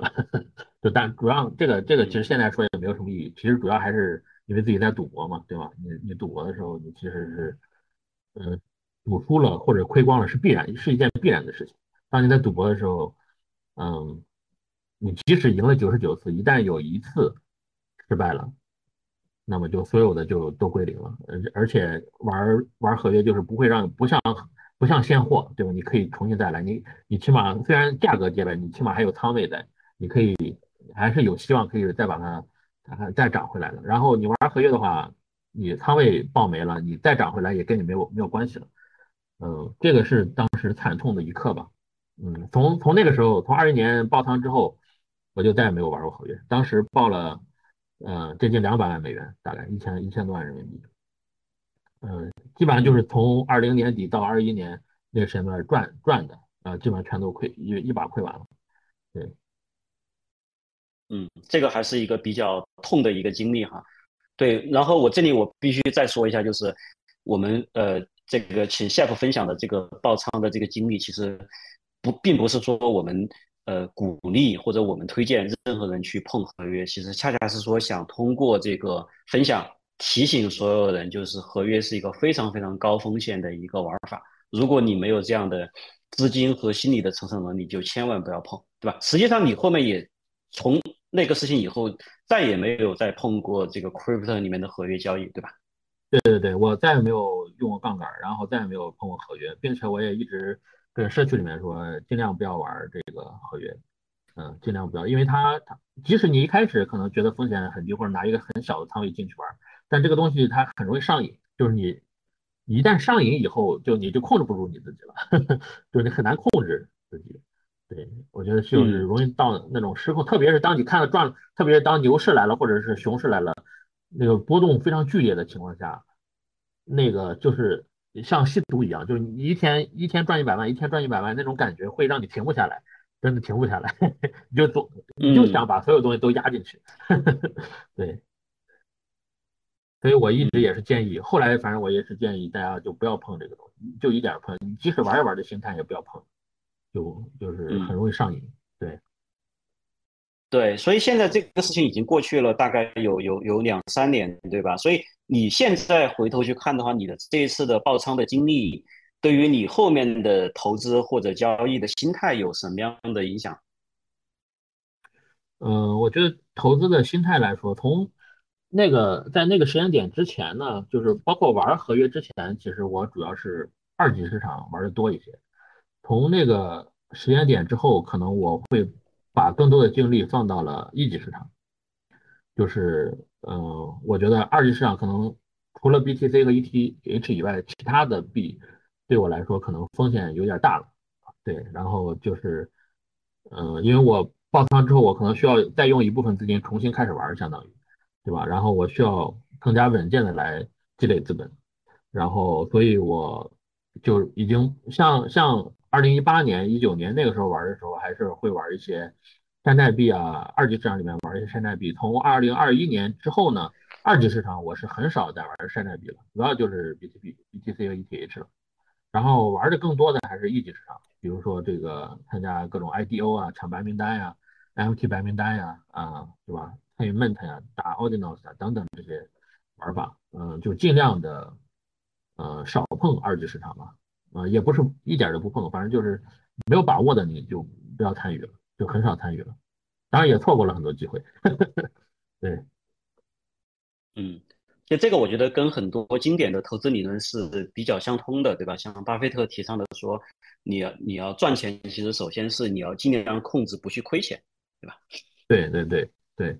是的，保住本金，然后玩一些相对低风险的，嗯，标的，对，然后就是特别是你的仓位要控制好，因为你玩一级市场的话，你不会把很大的仓位放进去，所以你即使亏，它其实也不会亏太多，对吧？然后。嗯，它的这种盈亏比会比较高，然后一旦盈利赚得多，但是亏的话亏的少，就这种我觉得就是风险会小一些。当然，你玩一级市场也是有很多策略的，就是也不是无脑玩的，也不是出一个项目你就冲啊，或者说那个那个看别人都在玩哪个你就玩哪个，我觉得也是需要挑挑项目，也是这个特别是团队背景等等很多东西你你得你得能看会看，包括代码之类的你你也得能看。对，而且这些可能跟我的优势也有关系吧，因为我本身是一个程序员，而且我后来也学了这个智能合约，就我能看别人的这个合约代码有没有风险，有没有 bug，会不会 rug 等等，所以我都能分析。然后包括这个团队项目啊，一些项目信息啊等等，我也比较敏感，比较那个能能挖掘它背后的一些背景，呃，这些对于做一级市场还是有帮助的。嗯。对，其实我觉得刚刚这个爆仓的经历对你后面的投资的心态的修炼可能有有一定的影响哈。对，当我们我觉得不管是在一级市场还是二级市场，不管是 crypto 还是成熟的这个美股市场，投资心态的修炼都是一个比较长期的一个过程。所以这方面你有一些什么样的一些嗯书籍或者是学习资料可以分享的吗？嗯，我觉得心态的话，第一个是性格。就是这个东西，嗯，因人而异。就是，但是可能你经历的多了，可能能相对的沉稳一些。呃，但是有的人可能一开始就比较适合做投资，啊，因为他性格比较稳重，可能就不太喜欢高风险的东西。有的人可能性格赌性比较强，他可能就喜欢高风险一些。我觉得，嗯，我觉得没有什么一概而论的方法论，没有什么方法论吧。我觉得就是多经历和。参与一些，如果你要 feel 的话，就 feel fast，feel early，是吧？就创业圈里面经常讲的 feel fast，feel early。你要亏的话，就是亏的早一点，亏的呃这个快一点，呃，然后就让你经历了这种亏损，你才能慢慢的来修炼这种心态。包括你做交易也是，啊，你是需要通过这个不断的经历来完善你的这种投资体系和心态的，啊，当当然看书也是非常有帮助的，你可以看这个很多其他的。这个大师们或者是其他交易员的写的一些书和经历，你可以从他们的故事中，从他们的成功或者失败的故事当中，寻找对你有用的修炼心态的方法。包括看一些这个，嗯，甚至这个哲学类的、宗教类的这种书籍，都我觉得都会对于心性的修炼呃有帮助。呃，我我之前也在群里说过，我觉得投资可能更多的不只是这个金融上面的这个得失，我觉得更多的是一种对于人本身的一种修炼。呃，就是你可能就是呃，这币圈也，就是投资圈里面也经常说，就是你运气赚来的钱有可能会会这个凭借实力最终亏回去，对吧？然后你得让自己能配得上这个财富，你赚来的钱之后赚来了钱，然后你得能让自己。能够呃成长到能够呃把让这个钱不再亏回去的这个阶段，如果你亏回去了，像我爆仓之后，那说明我在那个时间点其实是没有掌握那个资金的能力，那个资产的能力的，就我拿来把它拿来赌博，对吧？输回去了，那说明我的修炼的程度还不够，嗯，就还得继续修炼，对，然后我觉得包括看一些名人传记，我当时还看这个曾国藩的。名人传记，呃，这个这个传记，我觉得对我也挺有帮助。就是像这个他的他的名言就是“不以物喜”，不是不以物喜，这个呃呃这个“物来顺应”，呃呃呃“既过不恋”啊，他的这个呃呃“未来不迎，当时不杂”的这个这个名言，我觉得非常激励我。呃，就是只考虑当下的事情，只专注在当下的事情。呃，包括后来我经常跟大家分享的这个“不以涨喜，不以跌悲”。就涨的时候，呃，不要高兴的态度；跌的时候，也不要 不要悲伤啊，就不以物喜，不以己悲。我改了一下啊，然后就是就是看一些这个呃别人的经历吧，我觉得会对自己有一些帮助。对，嗯，这个不以涨喜，不以跌悲，可以说是 很很很很契合这个这个这个高风险的投资市场。嗯，所以，所以如果你简单讲这个两到三点吧，对于这种可能刚刚进入到 crypto 市场，想在里面通过做交易啊或者做投资的人，给给两到三点建议的话，你会讲哪些？嗯，我觉得是第一个肯定是要多接触一些东西，然后因为这个市场里面有不同类型的方法和和理论，包括包括项目。对吧？你是更适合玩一级市场还是玩玩二级市场？你是更适合做交易还是做呃长期投资？还是还是用什么理论模型做投资？其实因人而我我个人认为一直是因人而异的，对吧？这个投资世界里面既有巴菲特也有索罗，嗯，就是不止不只是一种这个模型，只是有有难的有简单的有适合呃你的有不适合你的。我觉得就是当你接触的多了之后，你能慢慢的找到一个能够适合自己的方向。啊，第二个就是找到方向之后，我觉得就慢慢要呃总结出一套适合你自己的投资体系啊，就是什么时你你应该买什么，然后什么时候买，什么时候卖啊，然后如果脱离你这个体系出现脱离你的体系的情况应该怎么办？呃，意外情况怎么处理等等，就是你就形可以形成一套方法论啊，什么时候啊就是就是你这个方法论能是是是。呃，能够带给你呃稳定盈利的一种呃适合你自己的一种策略啊，我觉得就是策略吧。嗯，这个是需要实践慢慢总结出来的，而且每个人都不一定是一样的。就有的人可能这个适合，比如说玩趋势交易，对吧？有的人可能呃左侧，有的人可能适合玩右侧，这个跟心态也有关系，跟方法也有关系。就是呃。就没有一个没有一个唯一的真理，说你一定要这么玩才能赚钱，或者一定要那么玩才行。嗯，我觉得这是第二点，就是但是你你一定要去寻找这样适合你自己的一种呃方法和这个体系。第三点就是这个就是嗯嗯投资的话，我觉得就是嗯放心态还是要放平一些，就是呃亏钱是常态，赚钱我觉得是。是是运气啊，就是你要重视运气这件事情。就是当你赚到钱的时候，嗯，可能是这个大环境送给你的，也可能是大风刮来的。就是你要珍珍惜这个机会，就是不要让自己的骚操作把它再亏回去。就是我觉得，就是你要就是这个东西，你赚到的钱可能是你就不是凭借你的运气赚来的，呃，不是，sorry，不是凭借你的能力赚来的，而是而是上天赠予你的。对吧？你得能让自己配得上这个财富啊，配得上你赚到的这个钱，然后这个就需要你的不断的成长，不断的提高自己的认知呃去这个把握这些财富和机会。呃，我之前忘了是谁说的，一生只需要付一次还是两次啊？反正一次就够了。对，就是付，只要付一次，付一次之后呢，你你要保住这个财产，就不要亏没了，不要亏回去啊，这就是你的成功。对，就不你不要老想着这个，呃，你赚了第一桶金之后，然后怎么让它能快速的再赚下一桶金？就当你已经付了一次的时候，我觉得反而要保守一点，就不要再去这个，就是降低自己的，就是要降低自己的风险偏好，就尽量的稳健一些。嗯，这是第三点吧。嗯，对，其实我觉得，我觉得 crypto 这个圈子特别不缺这种运气好，或者是通过各种大力的操作短期赚到快钱的人，但是缺很多，嗯，能够赚到钱之后还能善终，对吧？还能保住他的财富的人，因为很多人就是。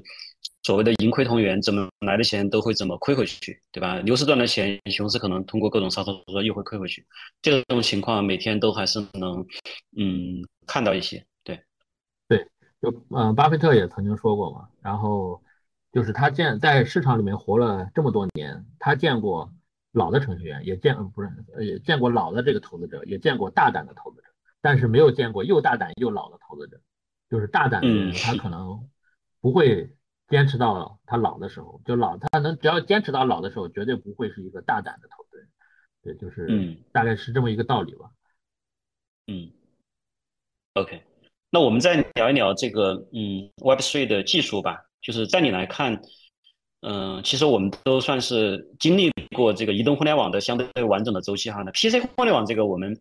应该算是末期去接触的，移动互联网是完整的经历了。那你觉得现在 Web3 的这项技术它发展到了一个什么样的一个程度？我们现在如果从你的角度来看的话，你觉得我们现在处于一个什么样的一个位置或者周期？我认为还是非常早期的一个阶段。嗯，不管是从用户规模还是从技术的成熟度上来说，都还非常非常早期。我觉得就之前 Web 三很火的时候，有人经常对比嘛，比如说互联网的1995年，或者是这个。一九八几年，对吧？或者二零，呃，或者移动互联网的这个二零一零年等等，我觉得这些类比是有道理的。它确实，呃，Web 三这个领域里面确实，嗯，还不够成熟。包括基础设施，包括用户，呃，这个接受度，呃，包括这个，呃，Builder 本身，它其实都还非常的 early。嗯，然后，呃，前两天那个。呃，就是那个微呃，你 Twitter 转发的那条 Will 王的那个呃 Twitter，我觉得就写的很好，就是大家应该把精力更多的放在呃这个如何 build 回就回到区块链本质上的这个问问题上面来考虑。现在确实基建上大家会发现有非常多的区块链，但是本质上可能解决的问题都是相似的，没有一个非常创新的真正回到呃。本源上面去考虑问题的这种呃基础设施，呃，就可能除了以太坊，可能大家又看不到新的东西，就可能看到的都是新的以太坊的竞品，都是都是在做一样的事情啊，包括 US 啊，包括这个当年很火的 US，包括 Solana 对吧？然后就是都是在提高，都是以牺牲可能牺牲了一定程度的去中心化来获得效率上的提升，但是实际上没有带来本质的变化。就是我觉得基础设施上面确实还是非常早期，嗯，包括很多基础基础的技术的研究都还没有取得非常大的突破性进展，嗯，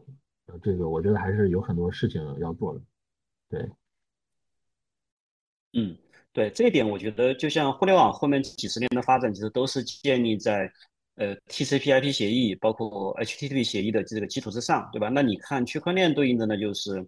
现在公链协议的这个发展还在还没有，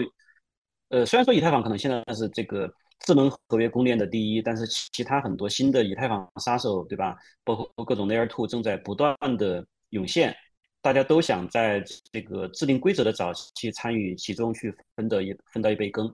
对，所以等到什么时候，嗯，这个公链或者是智能合约的公链吧，对，能够真正形成标准，那么上层的应用才能够更大规模的爆发。当然，这两者之间，我觉得它会是一个相互促进、螺旋式上升的这么一个过程。那本身这个 Web3 行业它又有很强的周期性，对吧？我们现在绝对是处于这个典型的一轮熊市之中，所以你对于下一轮、下一个周期中间的技术或者产品发展，你个人会有什么样的期待吗？从你作为这个开发者的角度，当然也可以从作为用户的角度来谈一谈。嗯，我觉得，嗯，以目前的趋势来说，我觉得还是要先解决区块链的呃三个通病吧，一个就是慢，一个就是贵，呃，一个就是隐私性，呃，相对来说差一些。嗯，就是慢，我觉得就是包括比特币对吧？十分钟一个块儿，然后包括以太坊其实也不快，十五秒一个块儿，然后。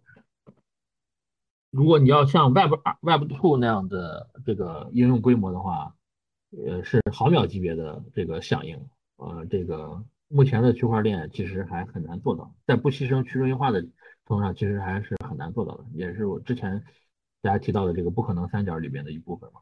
然后如何如何来解决这部分，我觉得是一个是下一轮周期可能要解决，包括现在 Layer Two 已经是迈出了重要的一步，对吧？包括现在科学在讨论的 Layer Three。应用链是不是可能会在 Layer Two 的基础上更进一步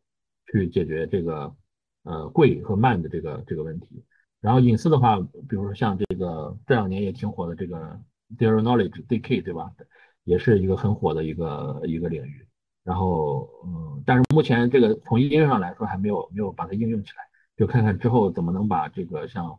呃 Zero Knowledge 或者是这个其他的隐私的技术能能够应用到这个区块链上。呃，来保障这个用户的数据，呃，这一块我觉得也是 Web 三的一个很大的一块命题，也也可能是下一轮周期的一个趋势之一。嗯，那我我其实没法准确的预测，可能下一轮周期到来的时候会是什么样子，只能是从我个人的角度来站在现在这个时间点，从我观察到的趋势上来看，可能是这几个方面。对，嗯，对我也很期待这几个方面的这个。应用和底层基础设施的爆发能够持续的完善吧，能够给给给 Crypto 的下一个阶段注入更多的活力。对，然后刚刚其实我们聊的很多啊，就是包括从一开始你的这个移民，对吧？包括从 Web Two 的 Web Three 的开发，美股到 Crypto 的投资，从 DeFi 到 NFT，还有到今年的各种 Ordinals，就比特币生态的一些创新。就我觉得你其实整体是你是走在一个。嗯，比较前沿吧，因为对整个热点其实是一直在迭代，一直在去更新。所以其实我觉得很想问的一个问题是说，你是怎么样保持对这种快速变化的这个行业和整个这个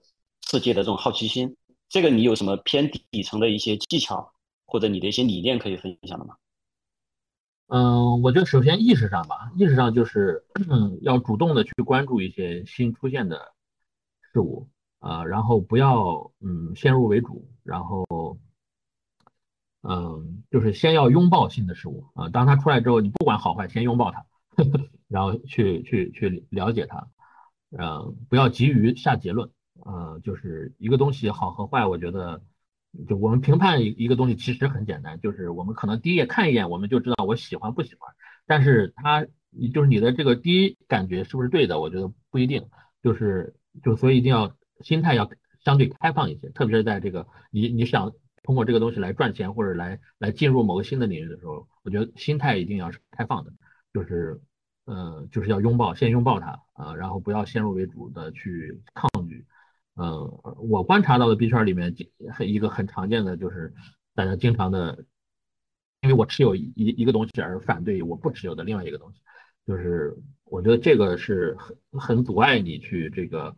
发现新事物的一个一个心态，我觉得不管持不持有吧，就是，呃，一个东西出来的时候，你可以先去看一看，对吧？先了解一下，然后然后听一听别人是怎么说的，啊，然后这个，嗯，我觉得这是很重要的呃一环。第二环就是这个呃好奇心这一点，我觉得是，嗯，对我来说其实是一种天性吧，就我就从小就对于。嗯，这个计算机啊或者科技这一块比较感兴趣，然后就是一直在关注啊，从计算机啊、互联网啊，很早期我就一直从我从我小时候就一直在呃关注这些领域，所以当它有新的东西出现的时候，我我就第一时间会想去尝尝鲜啊，比如说 Twitter 刚出来的时候，或者是这个呃微信刚出来的时候，对吧？我我就想第一时间先去注册一个号啊，先玩一玩，看看这是什么东西，然后体验一下，体验派嘛，体验派或者叫这个数网或者叫互联网蝗虫，就先去嗯呃这个呃试一试玩一玩啊，然后这个有没有用再说，或者我能不能用下去再说，就很多。产品其实我以前用过的，现在都已经死掉了，对吧？这个，但是我觉得保持一颗这个，嗯，永远对这种未知或者是新鲜事物好奇的这种心态是，嗯，很重要的。特别是在币圈里面，在呃呃这个投机的这个领域里面啊，炒新不炒不炒新不炒旧的这个环境里面，我觉得拥有这个心态对于赚钱，我觉得是一件积极的事情啊，一个非常积极的这个。呃，心态，嗯，当然就是能不能赚到钱，还是取决于很多其他的环节。但是如果你要真的能够，嗯嗯，保持一个好奇心，我觉得是更重要的。当然，就是并不是说，嗯呃，鼓励大家一味的追逐热点啊，就是你看到一个一个东西，就是因为市场上有新的东西每天都在出来，很多有非常非常多，就有很多也是骗子，或者说这个嗯圈钱的项目。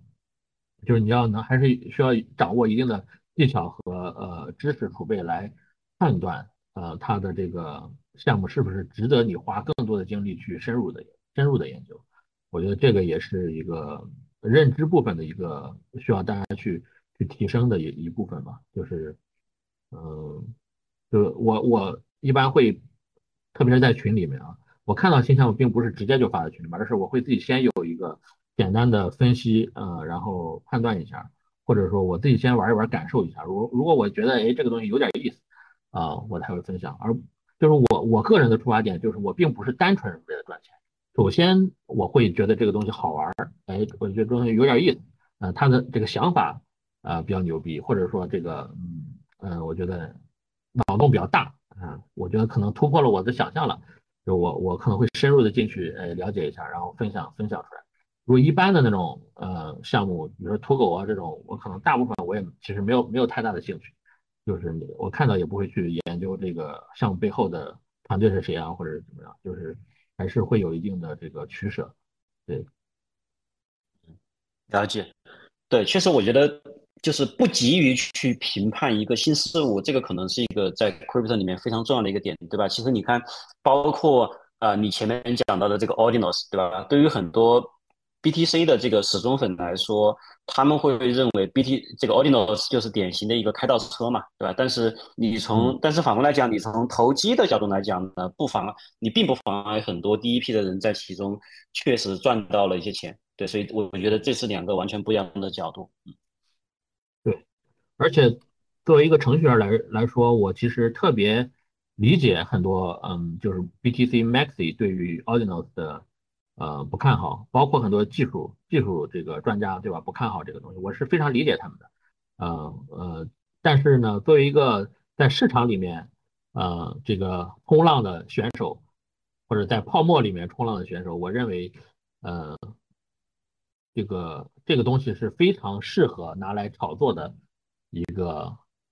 标的和领域，就是它非常的吸引人，它的不管它的叙事也好，它的这种。简洁也好，它是非常非常吸引，呃，就是普通普通人参与的这么一个市场，而且而且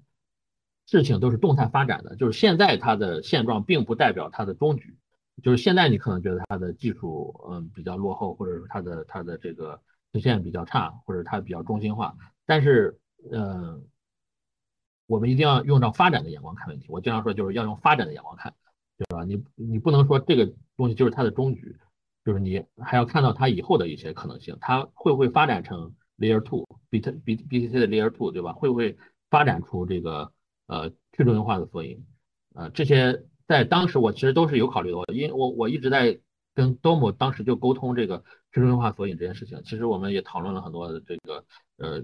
围绕这个讨论很多话题，因为我我最开始做的这个 Indexer。后来就想也想把它去中心化嘛，因为这这个问题其实是显而易见的。我我做 indexer 肯定最早就知道它是有中心化的这个这个这个这个弱点在里面的。然后如何把它去中心化，我觉得是作为这个评论家和作为这个实干者的一个区别。就评论家他可能觉得觉得我评论对和错就 OK 了啊，然后实干家呢可能觉得哎我我知道他现在不好，但是我如何把它变好，这可能是干家考虑的问题。对，嗯，对，那我们聊点别的吧，就是嗯呃，我我记得之前有一个那个嗯社群吧，叫利器，对吧？他应该是几年前对你。进行过一次访谈，当时你分享了很多嗯你在用的一些软件或者硬件，对吧？就是现在这几年过来，你有什么新的在软件或者硬件方面的一些好的工具或者利器值得安利的吗？嗯，推荐的话，我推荐一些呃，crypto 的吧，呃，撸毛相关的。嗯，这个最近用的这个一个嗯叫什么？嗯呃叫 ADS Power。A s Power ADS Power，呃，它是一个这个指纹浏览器，就是我们在币圈里面撸毛的时候，经常会需要多个账号批量操作或者多个钱包批量操作，对吧？然后这个 ADS Power 它就提供了这个一个比较低成本，利用多 IP 进行多账号操作的一个环境，呃，然后这个呃，我最近反正也在 ADS Power 里面写了一些脚本。呃，然后它可以自动化的完成很多任务，比如说批量，呃，批量刷五十个项目，批量刷一百个项目，这个呃，对于呃自动化撸毛这件事情是呃这个效率是一个很大的提升，所以我会推荐这个这个软件。然后嗯，其他的话我想想，最近还有呃还有这个就是这个。Reader，我想推荐一下 Reader。Reader 虽然这个呃比较老了啊，就是现而且现在用 RSS 的人也很少了，但我还是想推荐一下。我其实，在刚才你提到的那个利奇的专访里面也提到了这个 Reader。我现在其实还是一直在用，特别是在 Crypto 这个领域，如果你想跟踪一些最新的信息的话，你需要有一些信息源啊，而币圈的很多信息源其实还是提供这个 RSS 这种支持的。呃，这种数据格式的支持，所以我现在还是会坚持用 Reader 这个 app 来跟踪我订阅的这些呃信息源。然后关于这个信息源，我其实也想分享一下那个 TenSpeed 呃这个产品，啊，他们其实也开在 GitHub 上开源了他们呃用的一些这个信息源。他们开源的这个项目应该叫 RSS Aggregator 吧，好像叫，嗯，我记不清名字，反正后面会发到这个 Show Notes 里面，对吧？然后大家可以看 show notes 里面的链接，嗯，如果你有这个信息源的话，你可以呃看根据这个信息源筛选一些你感兴趣的这个博客或者说这个项目方呃来跟踪他们的动态，呃，包括这个 Web 三的一些最新的资讯，呃，都可以，嗯，对，然后最后我想推荐这个一个密码管理器，呃，也是我用了十几年的，叫 One Password，嗯。然后这个，因为在特别是在币圈，大家对安全比较重视。我个人认为，呃，现在最安全和方便的呃密码管理器还是 One Password。所以我的大部分密码，呃，包括我的热钱包的私钥，其实都是存的这个 One Password，通过 One Password 来管理的。包括我刚才提到了这个 ADS Power 入锚，对吧？因为我如果你有呃成成百上千个钱包的话，你要管理这些钱包。的私钥其实是很麻烦的一件事情，我觉得 One Password 它只提供了一种管理的方式，呃，当然并不是说 One Password 是百分之百绝对安全的，只是它最近几年来到目前为止还没有发现过安全问题，而且它的这个安全模型从理论上来说还是有比较的可信度的啊。这当然就是大家如果要真的要保管很多非常多的财产的话，建议还是用更加安全的，比如说这个冷钱包，呃。更加安全的冷钱包，就私钥不要离开这个设备这种方式来来存储。嗯，如果热钱包的话，我就我觉得可以考虑用这个直接用 One One Password，就是你热钱包里面不要放太多钱的情况下。嗯，然后这个当然其他的这个密码，你的你的一次一次性生成，然后不需要你自己来记录密码，这些好的使用习惯，我觉得都是 One Password 能够带给你的。嗯，对，大概就分享这几个吧。嗯，OK，我其实也是 One Password 的多年的这个付费用户，确实很好用，大家可以去看一看。对，然后倒数第二个问题是来自于这个 MetaFox 这个群里的一位朋友的问题啊，就是说，这个这也是校长的，就是 Shape 的这个粉丝提的一个问题，就是问你在年轻的时候，这个虽然你现在还是很年轻啊，问你在年轻的时候做过哪些勇敢的决定，对吧？有过什么样的人生抉择？啊，勇敢的决定，我还得想一想。勇敢的决定，嗯，其实我我人生中做过几个重大的决定，但是回头看，感觉都称不上勇敢。比如说我我大学毕业时大学毕业之前，本来是准备要考研的，但是这个因为，呃，当时我对一个呃语义网这个领域，当时其实语义网就叫。在那个时间点就叫 Web 三点零，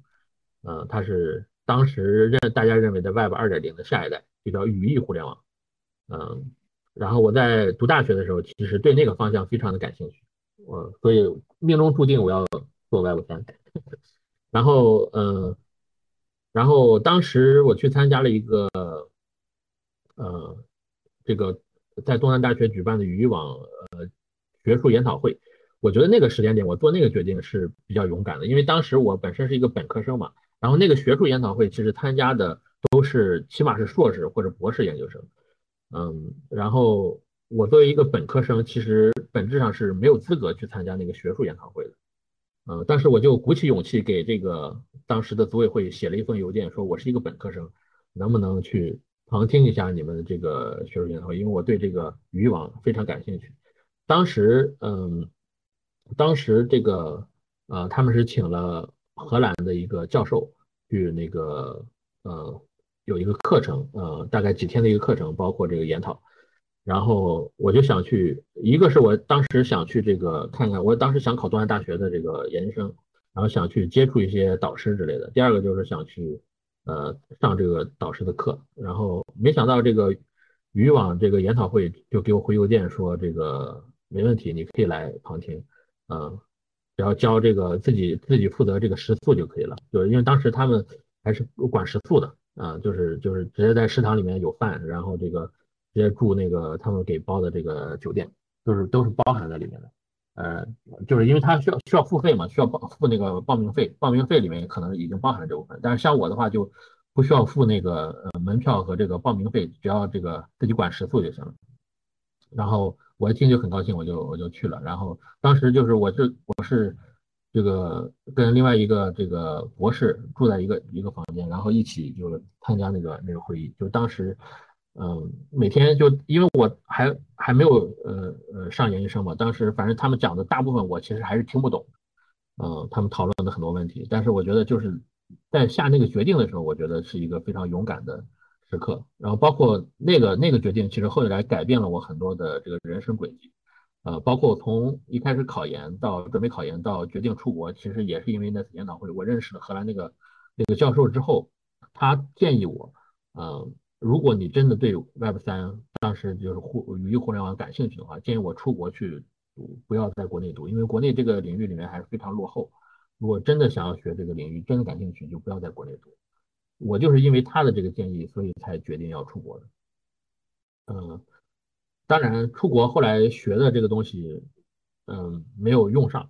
就是但是出国的这个经历，其实对我来说是一笔非常大的宝贵的人生财富，嗯，很大的开阔了自己的眼界。就是本来我是一个，嗯，呃，国内呃本土长大的这个呃很很土鳖的这么一个人，然后留学之后就是。不管是从呃知识上层面，还是从这个眼界层面，呃，都是都就是相当于打开了一扇，打开了一个新的新的领域啊，就原来国外是这样的，原来这个呃就是国外的这个这个环境，包括这个学校呃呃他们的这个授课方式等等，就完是跟国内完全不同的，就是多一种体验，我觉得是非常好的，这个也是。呃，影响到了我们后来可能呃，比如说出国，或者是呃这个其他的呃一些决定，就是都跟那次的经历有关系。对，所以我如果现在回想最勇敢的决定，可能就是我报名参加呃那个那次研讨会研讨会的这种这么一个决定，就比较勇敢。嗯，这也是命运的齿轮开始转动的一刻。对，就是你现在除了这个我们刚聊的很多啊，你的工作，你你对在 Web Three 和或者 Crypto 里面的投资等等，除了这些之外，你你个人现在还有哪些正在关注或者是投入一些时间去学习的一些方向吗？嗯，最近我其实考虑这个有移民去下一个国家，就是这个为什么？日本，日本，我最近会把日本当做我下一个目标，因为首先第一个就是新西兰已经通关了，就是我已经拿到了这个刚才提到的永久回头签，就我需要给自己设置一个下一阶段的目标，不然我就没有这个奋斗的动力了，我需要有一个呃一个一个目标。设立一个目标，然后朝着这个目标去努力。然后第二个就是这个，我就刚才我提到了，我出国的这段经历，其实对我后来的很多决定是有很大影响。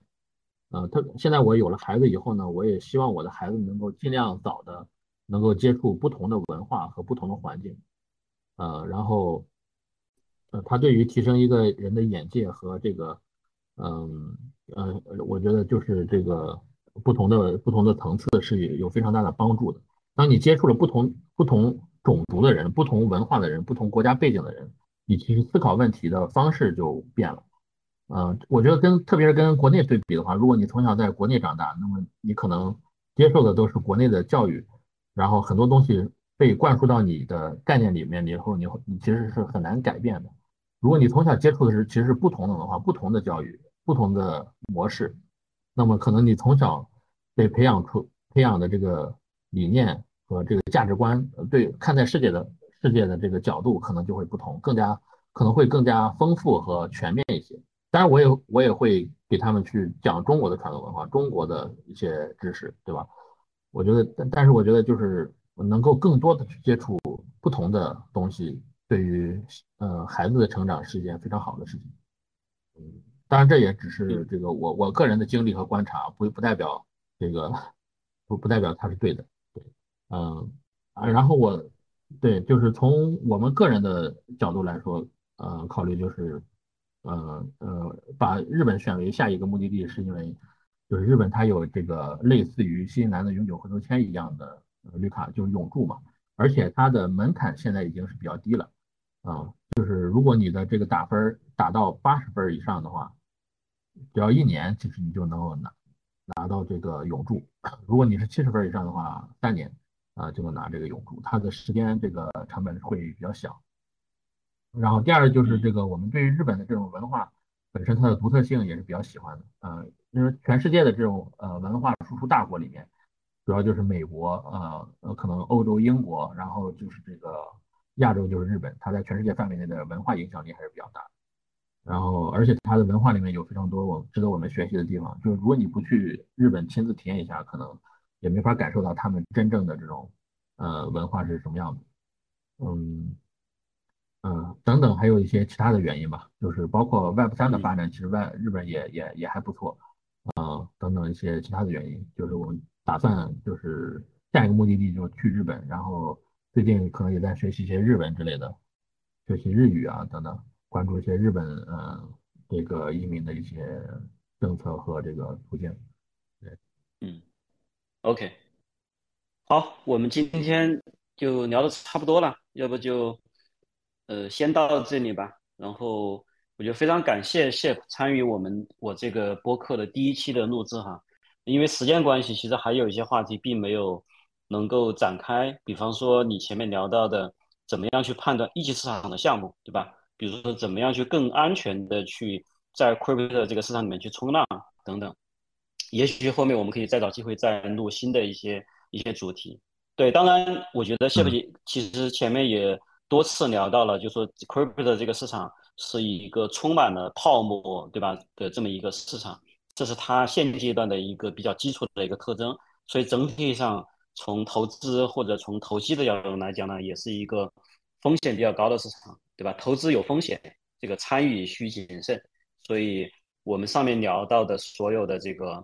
嗯，代币或者是股票或者是一些项目吧，都不作为任何的投资建议。所以，请大家这个谨慎判断和谨慎参与。以上就是我们第一期 C Talk 的对话内容，感谢你的收听。如果你觉得对话内容对你有启发或帮助，欢迎在 Twitter、YouTube、苹果播客、小宇宙和微信公众号等社交平台关注我们，并把节目推荐给你的朋友。你也可以添加修 notes 里的小助理微信号，加入我们的听众群。我们下期节目再见。